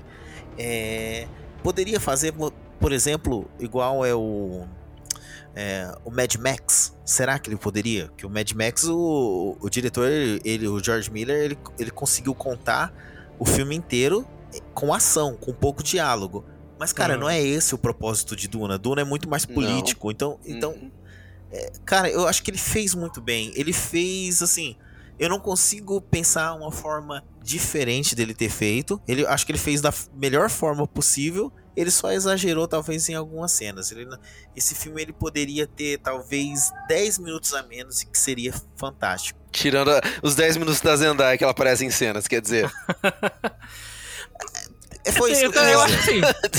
foi isso, foi isso que eu quis dizer. Mas é, até porque assim, a Zendaya, ela foi vendida como sendo, nossa, ela é uma das principais e não sei o que. Cara, a Zendaya tem, sei lá, duas falas. 10 assim. minutos, os 10 minutos que o Marcos quer ah, tirar. Ele, não, é os 10 minutos que ele tá falando, só que eu tô falando o seguinte, ela tem duas falas, que é quando ela, ela fala com o Paul ali no na hora que ela, na hora que ele tá, é, não, na hora que ele tá lá, que ele eu, tá essa cena também acho meio esquisita. Não, eu, eu, eu ia comentar dessa cena que é a cena da, da luta lá, quando, quando eles encontram os, os, os Fremen ali, e a, a Jéssica, ela acaba ela acaba por dominar lá o Stilgar, né? Então, ela domina o Stilgar ali, e aí o, o, o, Paul, ele sai correndo no meio da galera, assim, tipo, ele dá umas porradinhas nos caras aqui, uns porradinhas, só que ele sai correndo de boaça no meio da galera, e ele chega lá, ele arranca uma arma ali dos caras, sei lá da onde, e ele tá ali, e ele não escuta a menina chegando do lado, e aí ela, e a única fala que ela tem, assim, durante o filme mesmo é, você acha mesmo que eu ia deixar você machucar os meus amigos? Tipo, uma parada assim, sabe? é só isso é que ela fala. muito canastrona, né? É, é, você acha mesmo, Peter? É tipo isso. ela fala isso só. Então, tipo assim, é, é, é para mim, ficou claro que os caras venderam ela porque ela vende, né? O filme em si, porque, pô, o filme Casendei, ela é uma, uma boa atriz e tal. Então, pô, então vamos colocar ela aqui. Só que, na verdade, ela não tem quase nada de importância nesse filme, a não ser pelas visões do Paul, que é exageradas, como a gente disse ali. Mas é, só voltando um pouquinho, antes de eu abrir aqui o espaço pro Roberto destilar todo o veneno Cara, que está guardado dentro eu tô dele. Mano. Vocês Não, vamos lá. eu, eu acho que o para mim o além, dessa, além desses pontos né, que, a gente, que a gente citou, né, de negativo e tal, é, é aquela, essa questão da, das subtramas. Que eu acho que as subtramas ali, porque existe um contexto político. Cara, é uma crítica aberta ali, é o que a gente vê, por exemplo, dos conflitos que tem no Oriente Médio, sabe? Porque é Total. é justamente você disputando o poder ali por um, por um local que tem um bem que é valioso, que... Petróleo. As, é petróleo, exatamente, cara. É isso, é isso. E ali, e, e, até a forma como é retratado o povo de, de Arrakis ali, né? Tipo, eles são um povo, né, próximo do que a gente vê no Oriente Médio. A língua que eles falam é uma língua muito próxima disso. Então, é, e eles, eles creem numa profecia e tal. Então, é muito Esse foda povo da isso. areia, viu? Esse povo da areia, né, Robertão? Caramba, velho.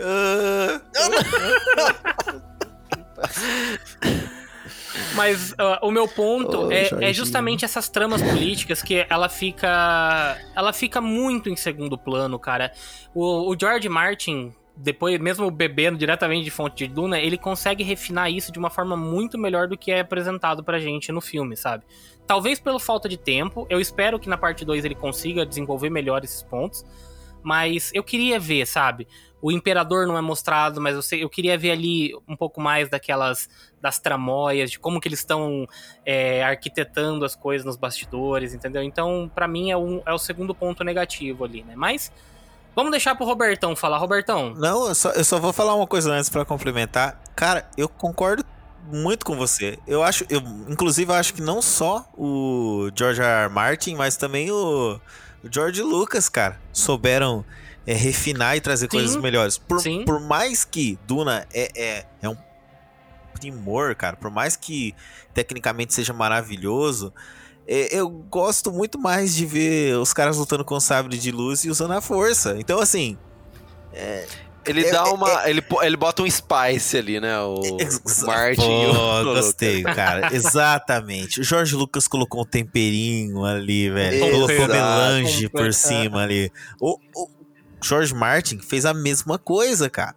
E aí ele, ele bota o coração ali no negócio. É, exato, ele pega a parte do, da política, que talvez seja uma coisa estranha de se desenvolver junto ali com Duna, e ele faz exatamente da política o que é mais interessante na obra dele, cara, que é o Game Demais. of Thrones, é o jogo dos tronos. A galera querendo ali brigar ali nesse xadrez ali para saber quem é que vai ficar é, bebendo e o Lucas, petróleo. Ele, ele, simplifica a história, fala assim, não, vamos colocar o bem e o mal preto no branco. Fala, o império é mal, a rebelião é boa. Entendeu? Não tem essa então, coisa mas de eu, Mas eu acho que Duna Duna não, vai não, um eu não tô falando disso. que é errado isso em Duna. Não é isso o filme, entendeu? Ah, sim, sim. Entendi, O, entendi. o Duna, ele, ele é realmente o que você falou, é uma crítica ali ao que acontece no mundo, que o- as pessoas são exploradas por causa de um bem valioso que elas mesmas não conseguem usar, e, e o- os poderosos vão lá pra beber daquele, daquele lugar. É exatamente isso. Ele faz isso só que de uma maneira fantasiosa. Sim. Entendeu? O que eu falo, que eu, que eu realmente critico, é, é que o filme ele é um pouco lento, mas ele é realmente necessário ser lento. Ele não faz Sim. isso de graça. Que nem, por exemplo, tava pens- repensando aqui a questão do Senhor dos Anéis. Senhor dos Anéis, você não precisa explicar isso, até porque não existe esses conflitos, essa essa essa É mais parte simples a política. trama, ele é a simples, trama, ele é. dá, Você- fala assim, ó, ele te Facções. explica as facções. Ele te explica em 10 minutos do filme. Fala, ó, tinha isso no mudou. passado, tinha o vilão, agora tem o olho, o anel é do mal, e é isso. A gente tem que destruir o anel. É isso. O Duna não. A proposta de Duna, ela tá muito mais aberta. A quem pode vencer, se o, o Paul, ele vai ser... Ele é o herói ali de- da casa, mas também o que, que pode acontecer com ele, a gente não sabe, quer dizer, quem lê os livros já sabem, né? Mas ela não é. Ela não é. Eu acho que ela não é preto no branco, ela não é Não é tão maniqueísta. maniqueísta, Não é- isso. Ele não é tão. Porque assim, quando você torna uma, uma obra mais manique- maniqueísta, e eu acho que o. Por, Os certa cara, agora, forma. os cara, agora os caras colocaram um monóculo aqui. Meu Deus do céu. Oh, né? Tá todo- Mano, é que é isso e tal. Cara, não, mas é porque assim, quando você fala, por exemplo, de Star Wars, que você tem. você- É descarado, você tem o lado da força e o lado, do, e o lado negro. Quando você fala de outras orba, orbas, né? O quê? Você fala de outras obras. Orbas. Eu achei que você ia falar hordas. Orbas. Não. Orbas. Do maniqueísta foi pra Orbas, beleza. Vai, É, pra você voltamos. né? O monóculo caiu na hora. Trincou foda ali. Quem te trincou ali?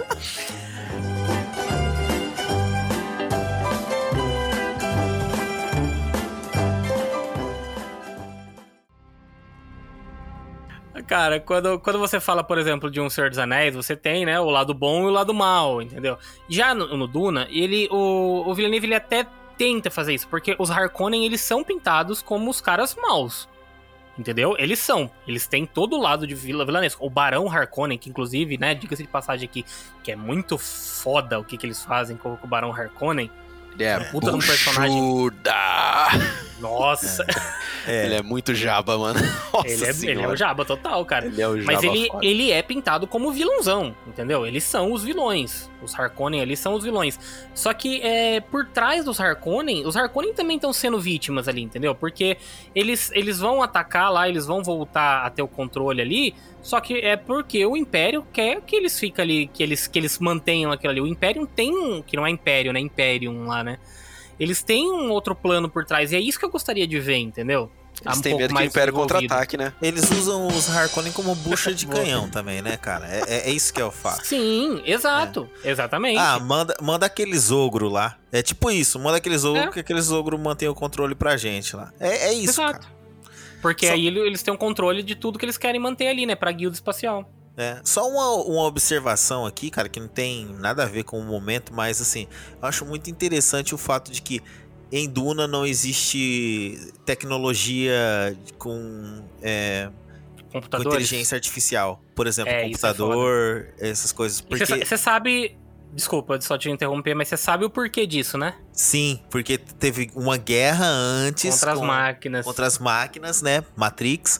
E aí, a, aí entenderam que as- a inteligência artificial poderia é, sobrepujar a inteligência humana e por isso eles é, enriquecem a inteligência humana com meios, é, sei lá, é, artificiais aí, como por exemplo a, a- a- o Spice. Se bem que Spice A especiaria. é, a especiaria não é artificial, né? Mas tudo ok. Mas uh, Ela é não, é natural. meios, não são meios, como diria o, o imperador, são meios unnatural. E aí eles. ah, Foda. Cara, né? Pô, cara, você tá vendo o tanto que bebeu do negócio. E aí, aí, aí você vê que os humanos, eles fazem as contas, né, cara? Os mentates lá. Cara, Os que é animal. cara. Animal. Os caras É que viram o olho pra trás ali, fica loucão. Então, ah, mas agora que você falou, seria Matrix um prelúdio de Duna, então? É possível, é possível. Olha aí, hein? Olha que o Neil e o Paul Atreides parecem, hein? Seria. Olha aí. Olha aí, o Paul Atreides, cara, é, é. É a primeira versão do Neil. Diria mais, então nós teremos também, antes de. Ali a gente. Ou poderia ser talvez Terminador do Futuro? Terminator, um, pre- prequel de Duna, olha só. Olha. E, e sabe que eu, eu vou além? Ah, Ah. Também V de Vingança, cara, que seria influ- foi influenciado pelo final de Yodorovsky que não existiu. Somos todos Paul, somos todos Paul. Cara, é o final de V de Vingança. É Somos verdade, é verdade. E eu vou mais Cara, além ainda. Fuga de Los Angeles. Que o Snake Plissken desliga toda a tecnologia da Terra. o Márcio ficou em choque. A cara dele. Parabéns, Roberto. Cara, parabéns. Parabéns, velho. Não, é, essa parada dos, dos mentats é muito louca, cara. Como a gente falou, o universo de Duna é muito rico. É que a gente não, a gente não vai conseguir falar aqui, porque é, senão a gente vai gastar, vai fazer um, um cast aqui que a princípio era ser, pra ser um cast mais curto, vai ficar o cast de seis horas aqui falando sobre Duna, porque o, o universo que eles criam, os mentats, as Bene Gesserits ali e tudo, cara. O, o próprio ecossistema de Duna, porque a gente não, não, não entrou pra falar dos Shia Hulud ali, né? Que são os vermes ali que podem atingir até 400 metros de tamanho, cara. E eles são meio que considerados deuses ali, né, do planeta de Arrakis ali pelos Fremen. Que também é um que é outro ponto, que é os Fremen são o povo nativo de olha só outra outra obra que bebeu de Duna, Avatar do James Cameron. Exato. Total, cara. Porque os Esses Fremens é vermes como se malditos. fosse Olha lá. É, mas Duna veio de vermes malditos, né, Roberto? Tá aí. Exatamente. Duna e pra bebeu de você- vermes malditos. E pra você ser lá o Uruk Hai lá, que eu não, o Uruk Hai é do Senhor dos Anéis, tô zoando. É, não- É o Quasar Hadith lá. É, Depois o- ele vira Muad'Dib, né? N- Não, não, o do, eu digo do, o do Avatar. Ah, Pra tá, do Avatar. Pra você ser o, o fodão do Avatar, você tem que dominar o. Toruk Makto. O Turuk Makto. Que é, cara. É, é, é, é navegar no verme. É navegar no verme, velho. Então, assim, mano. Puta. O, o Frank Herbert, ele já fez tudo isso que a gente tá vendo. O cara fez lá na década de 60, cara. Cara, é. O cara escreveu tudo isso que a gente tá vendo agora. O cara escreveu na década de 60. Pra gente não, não se alongar muito mais nesse bloco aqui, eu acho que é, a, gente, a gente citou aí alguns, alguns trechos ali principais, né? A gente, como, por exemplo, a gente tem então no começo os, os Atreides saindo de Caladan, tendo que deixar pra justamente tomar o controle de Arrax. Aí a gente tem a invasão dos Harkonnen ali, onde destrói tudo. Os Arrax, pare- o, o- desculpa, os Arrax, né? Os Atreides são praticamente dizimados. O, o, o Leto Atreides é morto pelo Barão numa cena muito foda, né? Muito, muito Magnífica. foda a, Uhum. a cena Tensa, do Leto né? Atreides sendo morto. Porra, mano, demais. E, e no final das contas, o, o Gurney mesmo é um, é um personagem que, pra mim, eu acho que ele vai voltar, né? Pelo menos assim, é, como eu assisti o filme de 84, eu já sei mais ou menos o que acontece, mas nesse caso a gente só vê o Gurney ali, né, que é o, o Josh Brolin no meio da luta ali, ele vai não mostra mais ele, né? Cara, só uma coisa. Eu, eu- eu- agora eu olho o Josh Brolin e eu já gostava dele, mas agora eu olho ele, velho. Eu penso assim, mano, esse cara é o Thanos, velho. Puta que pariu. Ele tem uma imponência. ele, é ele é tipo o Thanos, mas não o Thanos da, dos filmes da Marvel. Ele parece o Thanos do desenho mesmo, que ele é meio baixinho, troncudinho, assim, forte, né, velho? É. Pô, cara, quando Cara. o Duke fala pra ele sorria, ele, eu tô É sorrindo, cara. eu ia "Pô". falar. Essa cena é foda, né? Ele É. Gurney smile, ele I'm smile. Tipo, com aquela cara fechada. Nossa, muito foda, cara. Mas, é, bom, o Gurney é um personagem que ficou meio aberto ali, então eu acho que é capaz dele voltar aí na sequência. E aí, depois, de, depois dessa, desse ataque dos, dos Harkonnen ali, né? Quem sobra, na verdade, então, é o Paul com a, a mãe dele, né? A Jéssica, que é uma Bene Gesserit ali. Que é, eu vi algumas pessoas cri- criticando um pouco porque falaram que deixaram ela muito frágil, sendo que ela é fodona. Porque ela é uma das melhores alunas da, da escola das Bene Gesserit lá, então ela controla muito bem o poder da voz, e ela luta, e ela faz, tipo, sabe, várias coisas, e ela tá meio apagada. Realmente, ela não é uma personagem com muito, muito destaque, né? Mas eu gostei da participação dela. E, e aí a gente vê os dois do- eh, tentando sobreviver ali no deserto, até eles encontrarem de novo o Duncan, que é o, o Jason Momoa, que aí eles conseguem refúgio com os Fremen. E aí a gente conhece um pouco mais dos Fremen ali, porque eles vivem no, no subterrâneo de Arrax, né? E aí eles têm ajuda ali da, da juíza de transição. E eles ficam ali é, escondidos, tentando se esconder, só que os Sadukar cons conseguem achar ele. Cara, e é simples. A partir dali você já tá numa, num filme que é só perseguição. Porque desse ponto em diante, o filme não desenrola mais nada assim da trama. Você só vê mesmo eles indo, apesar da juíza ali ela falar uma hora que o Império meio que proíbe ela de falar, então ela sabia, né, das intenções do, do Imperador ali por trás, mas mesmo assim ela resolve ajudar e ela é morta por conta disso, né? Porque os caras lá, o Sadukar, falam que ela traiu o Imperador e por isso que ela morre ali numa cena muito foda, que é justamente quando ela chama o Shia Hulud ali batendo na, na areia, né, cara? Que é, é muito louco. cara, aquilo ali é muito bom. E, e dali pra frente, a gente só vê os dois sobrevivendo até eles encontrarem os Fremen. Que aí a, a gente vai ter o. Já se encaminhando pro final do, do filme, o Paul é, tendo que provar pros Fremen que ele. Que ele merece, né, fazer parte ali deles ali então, né? Que é meio que um rito de iniciação que eles fazem. E o cara resolve é, desafiar ele, que eu esqueci o, o termo que o cara usa lá, né? Que ele abre o desafio, que é para ter a luta, né? Do, entre o Paul e esse Fremen lá para ele conseguir se provar e poder ficar com eles ali e poder ser ajudado, né? Que é os desafios que acontecem em Game of Thrones também. Mesmo assim. Também. ah. Mas é, é isso, o filme, ele não é um filme complexo, eu acho que ele ficou bem didático, apesar de lento, as cenas de ação são poucas, não são muitas, como a gente falou, e a gente já citou também os pontos negativos, mas uh, eu queria ver com o Robertão. Robertão, Quer acrescentar alguma coisa? Porque eu sei que de nós três, talvez você foi o que menos ficou empolgado, assim, quando. É, quando realmente, assistiu, eu não né? fiquei tão empolgado assim quanto vocês. Mas, assim, é um filme que eu tô esperando que a parte 2 complete a parte 1 um, e, como um todo, ele, fique, ele cresça no meu, no meu entender, entendeu? Mas você dormiu mesmo? Você chegou a dormir no Porra, filme? Foi deu, de tão lento, deu, sério mesmo? Foi, foi, deu umas pescadas foda. Mas no geral, para você ali. não, que, é um bom te... filme. É um bom filme, assim. Assim, o conteúdo, a história, ela é mais interessante do que a ação do filme. Entendeu? Sim, concordo. Ela é muito mais interessante. E é o que eu falo. Precisamos, vamos, precisamos da parte 2. Porque assim, ele é um filme que sem a parte 2, ele não ele se não sustenta. Faz muito sentido, é. Ele, ele não, não se sustenta. É diferente do Guerra Infinita, ele é diferente do Kill Bill. O Kill Bill, a parte 1 e a parte 2 são eles estão sozinhos, é. independentes. Apesar de precisar da parte 2 para o Kill Bill 1, mas eles fecha ali foda. Mas ele é hum. igual ao Senhor dos Anéis, a Sociedade do Anel, que não uhum. se sustenta. A Sociedade é. do Anel também não, não se sustenta, sustenta sozinho. Não, não. Não. Eu diria que nenhum Senhor dos Anéis se sustenta sozinho. Não, nenhum. Você precisa previamente ter assistido um e, consequentemente, se você assistiu o primeiro, você tem que assistir isso. o segundo. É. Uhum. segundo Porque ele foi pensado assim. Mas vamos ver. A segunda parte aí deve demorar uns dois, três anos para sair.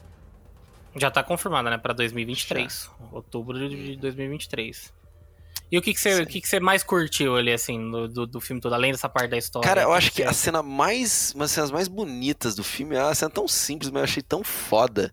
Que eu acho que, se eu não me engano, é o Paul, quando ele tá no deserto ali, que ele sai da nave ele enfia a mão na areia e pega a areia com a especiaria. A especiaria é tão brilhante assim, parece realmente uma coisa sagrada. Ah, falo, a cena que eles estão. A cena do resgate da, da, Isso. Das lagartas ali, né? Que, a, que as naves lá, os. Tipo os tanques lá que faz a Isso, colheita. Isso, a colheita da... lá. Eu falei, caraca, mano, esse filme é bonito demais, velho. Demais. É, Esse é obra de arte concordo. mesmo. A mão do Villeneuve nisso é, é. Cara, vou falar pra você não, não sei se tem algum diretor que se compara a ele nesse, nesse nível, assim, de, de arte. Hoje, hoje eu, eu acho que não. Tanto que eu lembro de cenas de filmes dele assim que eu fico boquiaberto. Por exemplo, em A Chegada, é, quando a primeira cena que eles chegam, né? A chegada, eles chegam ali na nos cocuns, na e aí tem uma cena, cara, que, que tem uma montanha do lado direito da, da tela e aí você vê as nuvens, né, de, de vapor descendo da montanha, assim. Ah, a nave. Sei. Cara. O cara sabe filmar a natureza, né? Exato. O cara tem um toque com a natureza ali foda, né? Você fala, cara, como o cara pensou em enquadrar isso, cara? Ninguém colocaria isso no filme, porque. Não, não sei. Que, Blade Runner 2049, a cena do deserto dele. Quando ele, quando ele mostra o deserto ali de Las Vegas, que acho que tá no deserto, Sim. né? Sim. Que é todo laranjão ali, do mesmo que é uma cena linda, cara. Que, cara, e é só o, o, Como é que é o nome dele? O K, né? É só o K é. no deserto. é tipo, ele, compõe como se fosse um quadro, assim. Ele olha e ele fala, pô, vou compor Ele é essa foda, cena cara. aqui. Ele é foda, né? Mas vamos lá então, vamos para o nosso último bloco aí, com as considerações finais e notas.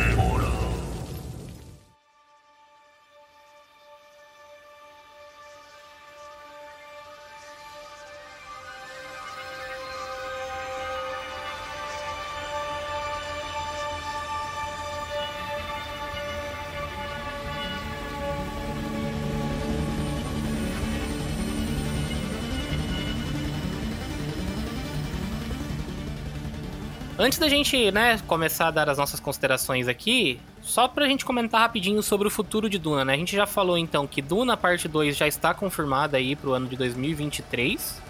Então eles devem começar a filmar no próximo ano aí, 2022, eles devem iniciar as filmagens e em outubro de 2023 tem a previsão de lançamento da segunda parte de Duna. E paralelo a isso, também foi confirmada a produção de uma série derivada aí que vai ser um prequel que seria a Dune The Sisterhood, ou né, em tradução livre aí, Duna A Irmandade, que é uma série que, que vai se focar em contar a história das, das Bene Gesserit ali, né, das, das bruxas ali, é, e, e, explicar um pouco mais de como que funciona, talvez, né, o, esse culto delas e como que é o desenvolvimento ali, os treinamentos das Bene Gesserit, então... É, é, um outro, é um outro material de Duna que a gente deve ter, então não tem data confirmada. A única coisa que eles confirmaram até agora é que a produtora da, da, da série da Netflix, A Maldição da Mansão Bly, que é a Diane Ademu John, ela vai ser a, a showrunner e roteirista da série, além de dirigir também os episódios da série, sendo que o Villeneuve já tá confirmado para dirigir o primeiro episódio. Então a gente pode esperar. Porra. A gente tá, Oh. pode esperar coisa boa aí, então, dessa série também. E ela vai ser exclusiva da HBO Max, então a HBO vai vir com tudo aí. Mas dito isso, né, que é o futuro de Duna que a gente tem pra esperar, eu vou abrir aqui o espaço, então, pra vocês começarem aí. Decidam-se aí quem começa, então, falando, dando suas considerações eu falo. finais. Vai lá, Robertão. Então comece por você, Falarei, por favor. falarei. Considerações finais e nota. Vamos lá, diferente do que todos vocês estão achando, porque eu fiz parecer isso, o filme ele é bacana, não, ele é, ele é bacana. Ele, realmente, ele não me empolguei tanto quanto vocês, mas, como eu disse antes, eu espero que a parte 2 tenha uma conclusão, não vou falar épica, uma conclusão satisfatória para o que vai acontecer, para dar um futuro ali para Duna, se a gente vai ter continuação, se não vai. Porque querendo ou não, o filme ele tá, ele não foi uma explosão, mas ele tá sendo muito bem avaliado. Uhum. E aí são aquelas coisas, ele é arte, mas ele não é rentável. Ele vai se pagar, mas ele não vai ser aquela coisa assim que poderia ter Se sido. pagar, ele já se pagou. Ele já se, tá Então, se pagar. mas ele não, é um, ele não é um Star Wars que faz o bi. Tem isso do blockbuster hoje em dia, né? Tem o filme do bi. Então eu espero que Duna ele tenha um futuro brilhante ali pelas frente. Acho talvez que a HBO poderia, a HBO, a Warner poderia ter se dado melhor. É, talvez investindo num, em Duna como uma série igual fez Game of Thrones no mesmo nível. Talvez pudesse ter se dado melhor, mas gostei do, do material que eu vi no cinema. Eu dou quatro engrenagens. Vou tirar uma engrenagem pela lentidão do filme. É. Mas, assim, como obra é. É lindo. Não, não, não tem outra palavra. É, gente, é para quem gosta de cinema, de fotografia, de trilha sonora, de tudo ali, o filme, o Denis Villeneuve, ele tem a mão, ele tem o toque de Midas pra esse filme. Ó, O cara fez de coração Filho esse filme. da mãe, esse Roberto, É, mano. Surpreendeu. Agora, nesse momento, eu coloco aquele, ó, surprise, motherfucker. Surprise, motherfucker. É. Porque, que filho da mãe, velho. Ele passou, ele passou a semana inteira falando pra nós ali assim, é, não sei o quê. Quando ele Não. falou assim. Eu, eu mantenho, o filme é cansativo. Se você não for com vontade ali de falar assim, não, vou assistir o filme. Mas é porque ver, você assistiu em casa, Roberto. No cinema isso não Podemos falar acontece. isso. Não, Corta pode falar, parte. não tem problema, não tem problema falar aqui pra gente, porque assim. É Você porque usa você assistiu. VPN. É verdade. Quer dizer, às vezes não. É, A VPN, sabe- na HBO gente Max já tá esse disponível, VPN que cara. você a gente usa. sabe. Não. né? Tá, na HBO Max já tá disponível. Ah, Lá fora. É, Vai a gente VPN, sabe esse Roberto, VPN que você usa aí. É. É, Mas assim, eu, cara, eu, eu não vou falar muito, não, do final de Duna. Eu achei um filme espetacular no sentido técnico. Eu acho que ele exagera em algumas coisas e isso, por mais que possa parecer pouco ali no montante, eu acho que 10 minutos a menos de filme faria uma puta diferença no ritmo. Uma Zendaya. Leia, Só porque você não queria ver a Zendaya, é isso. Leia-se menos Zendaya. Não, tô brincando, mas não é só a Zendaya, não. É, é literalmente cortar essas visões da Raven que ele tem à toa, sabe? Visões da Ray. É, mano, pô, mano, eu não precisava. e outra coisa, É igualzinho. aquela cena dos Power Rangers, cara, aquilo ali não foi o Villeneuve que filmou. Me desculpa. Parece a cena da morte da, da Talia Al Ghul, né? Tão ruim Exato. que é. Exato, não foi ele quem Nossa, filmou né, aquilo. Cara, quando você compara a cena do deserto ali, como o Roberto falou, ou se você compara a cena com as cenas simples, cara, que é, por exemplo, quando os caras estão. É, é, s- simples não, né? Uma puta de uma cena maravilhosa quando a, a mãe é, do, do Paul ela se encontra com a Bene Gesserit lá, que ela volta pro planeta numa nave gigante Nossa, é maravilhosa. Você falou, o cara que teve o cuidado de filmar essa cena não filmou aquela lá da luta, não, velho. Não filmou. Então, assim, por isso, por essas. eh, as barrigas de exagero que tem no filme, assim, um, um pouquinho nessas coisas, e aí faz um filme que já é longo perder o ritmo de vez em quando, então. É, quatro engrenagens, cara é um filme que ele não se sustenta sozinho. Se esse filme só fosse a parte 1, cara, Ah, não, aí não. duas engrenagens. É- Ele só se sustenta porque a gente sabe que vai ter uma segunda parte que vai contar ali melhor. E talvez depois da segunda parte a gente aí possa até olhar pra trás e reavaliar qual é o, o- a nota dele mesmo, em retrospecto. Mas É, olhando se, aqui. se refilmarem a cena dos Power Rangers, tudo bem. É, isso aí. Quatro engrenagens. Cara, é, eu não vou, não vou destoar de vocês. Eu acho que a gente vai ser meio que unânime aí também. Já vou até iniciar com a minha nota.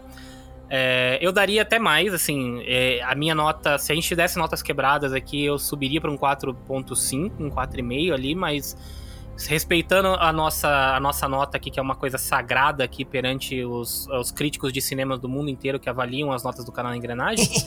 então eu mantenho a nota sem estar quebrada, então é quatro engrenagens. É que não é escola de E- samba aqui, né? Exatamente. Não é escola de samba.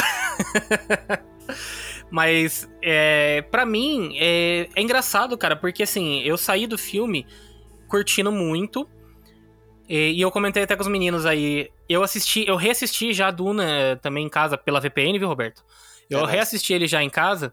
Pela minha conta. E eu achei. O fato da minha experiência em casa ter sido ruim, entre aspas, né? Que ela não foi tão boa quanto a do cinema, me fez olhar falar, cara, esse filme é foda pra caralho, entendeu? Tipo, eu aumentei, assim, a minha, a minha nota, por isso que eu falei que eu daria até um 4,5. Porque eu lit- literalmente fui no meu Letterbox lá e aumentei já meio ponto ali, assim, pra mim, né? Tipo, das estrelinhas do Letterbox por conta disso. Porque eu falei, cara, esse filme é um filme foda de cinema. É assim, é, é aquela coisa. Se eu pegar as minhas experiências mais recentes aí dos últimos anos no cinema, eu acho que ele se compara com a experiência que eu tive com Dunkirk e com O Primeiro Homem, que são duas experiências cinematográficas que se você assiste em casa, você não consegue reproduzir. Então, assim, o filme é como experiência cinematográfica, questões técnicas, é tudo isso que a gente já falou, é impecável. É o Villeneuve, assim, tá sensacional, tirando a cena dos Power Rangers, que eu também acho que aquela cena é muito ruim. Aquele Paul, ele tem uma cara inexpressiva. Você vê, você vê literalmente que os caras recortaram a cara dele e colocaram naquele boneco ali, tá ligado? Puta, Assim, mano, ó. é, é, é, Parece que É o boneco isso. é mais alto que ele, né? É, é, é, é esquisita aquela cena, cara. é muito Esquisito, ruim mano, aquela é. cena, mano. Não- nossa. Assim, eu gosto do design daquelas armaduras, porque dá, ele fala, né, que é uma guerra santa e tal, não sei o que que estão fazendo. Então o design daquelas armaduras é bacana. Você vê que, tipo, pô, é uma coisa mais tecnológica e tal. Mas ai, a cena em si é bem, é bem, bem ruinzinha. E também concordo com a questão do, das barrigas, sabe? Tipo, principalmente nessa, nessas visões do Paul, eles perdem tempo demais fazendo umas coisas ali que, sabe, tipo, eu queria ter visto mais das tramas políticas, poderiam ter, ter desenvolvido no lugar das cenas ali, colocar o. Não precisava mostrar, talvez, o imperador, porque eles estão fazendo mistério ainda de quem vai ser o imperador, né? Então, é, não precisava mostrar ele, mas podia mostrar alguma coisa, sabe? Tem outros planetas, tem outras casas, tem, sabe, várias coisas. Pô, a cena de abertura, quando você vê o juiz do imperador lá chegando, que ele desce com aquela nave gigantesca e ele desce com, tipo, uma trupe inteira ali de, de pessoas. Porra, mostrem quem são essas pessoas, mostra um pouco da guilda espacial. Sabe, tipo, coisas que seriam interessantes pra caralho. Não, aquilo lá não era. Era aquela lá era a galera das outras casas, das casas reais sim, ali e tal. Então, para mim faltou um, uma pitadinha mais ali do, do Spice também, ó. Pra oh. dar aquele tompeiro ali naquela. nessas. É, um tompeiro. Porque seria, seria legal de desenvolver um pouco mais essa parte. Talvez o Villeneuve tenha ficado com um pouco de medo pelo fato de que não sabia se a, se a segunda parte viria ou não. E aí eu acho que ele decidiu não deixar um filme tão político, não sei. Mas enfim, reforçando minha nota aqui, quatro engrenagens, assim, adorei o filme. Para mim é uma das um dos melhores filmes desse ano do e principalmente um filme para ser visto no cinema. Eu acho que ele marca definitivamente a volta das pessoas aí pós-pandemia, né? A pandemia não acabou, a gente sabe, mas eu acho que ele, ele é um marco desse momento que a gente tá vivendo ali, quando as pessoas retornaram, começaram a ir pro cinema de novo. A sessão que eu assisti, ela tava relativamente cheia, né? Respeitando os espaçamentos ali e tudo mais, né? O distanciamento, mas ela tava cheia. E é, e é legal ver as pessoas voltando pro cinema, porque é uma arte sensacional e tem coisas que você só consegue sentir no cinema ali. Você não vai conseguir replicar a mesma sensação em casa. É legal assistir em casa? É legal. Vale a pena? Vale a pena. Você tá consumindo a obra ali tudo, mas talvez não a obra no seu, na sua potência máxima. Seu ápice. Exatamente. Mas é isso, então, olha aí. Engrenamos Duna com quatro engrenagens aqui redondinhas dessa vez. É um, é um filmaço, cara. Concordo com, com tudo que vocês disseram também, inclusive dos Só defeitos. falta, eu espero que na parte 2 a Zendaya chegue e fale, pô, você está partindo meu coração. É, eu só espero que na parte 2 tenha. É o Marcinho Forca, né? É, porque eu queria que na parte 2 tivesse trilha sonora dos Racionais, né, cara? Falando verme é verme, é o que é, rastejando no chão, sempre embaixo do pé. Se falar, é isso aí. E fala uma, duas vezes, se marcar até três, na quarta, cheque mate, que nem no xadrez. O bagulho é assim. Ô, oh, louco. Então tá, então com Racionais a gente vai encerrar o nosso programa de hoje. Muito obrigado para você que escutou Ai, até o final. E dessa vez eu vou deixar aqui pro Marcião não ficar sem dar o tchau dele. Marcião, pode se despedir aí, por favor. Lembrando aí, igual o 300 também. Quem são vocês? Atreides! Atreides! Raul! Tchau, beijos! Ai, falou, pessoal, sem comentários, mas. Valeu, pessoal, muito obrigado. Então, até a próxima semana. Tchau, tchau.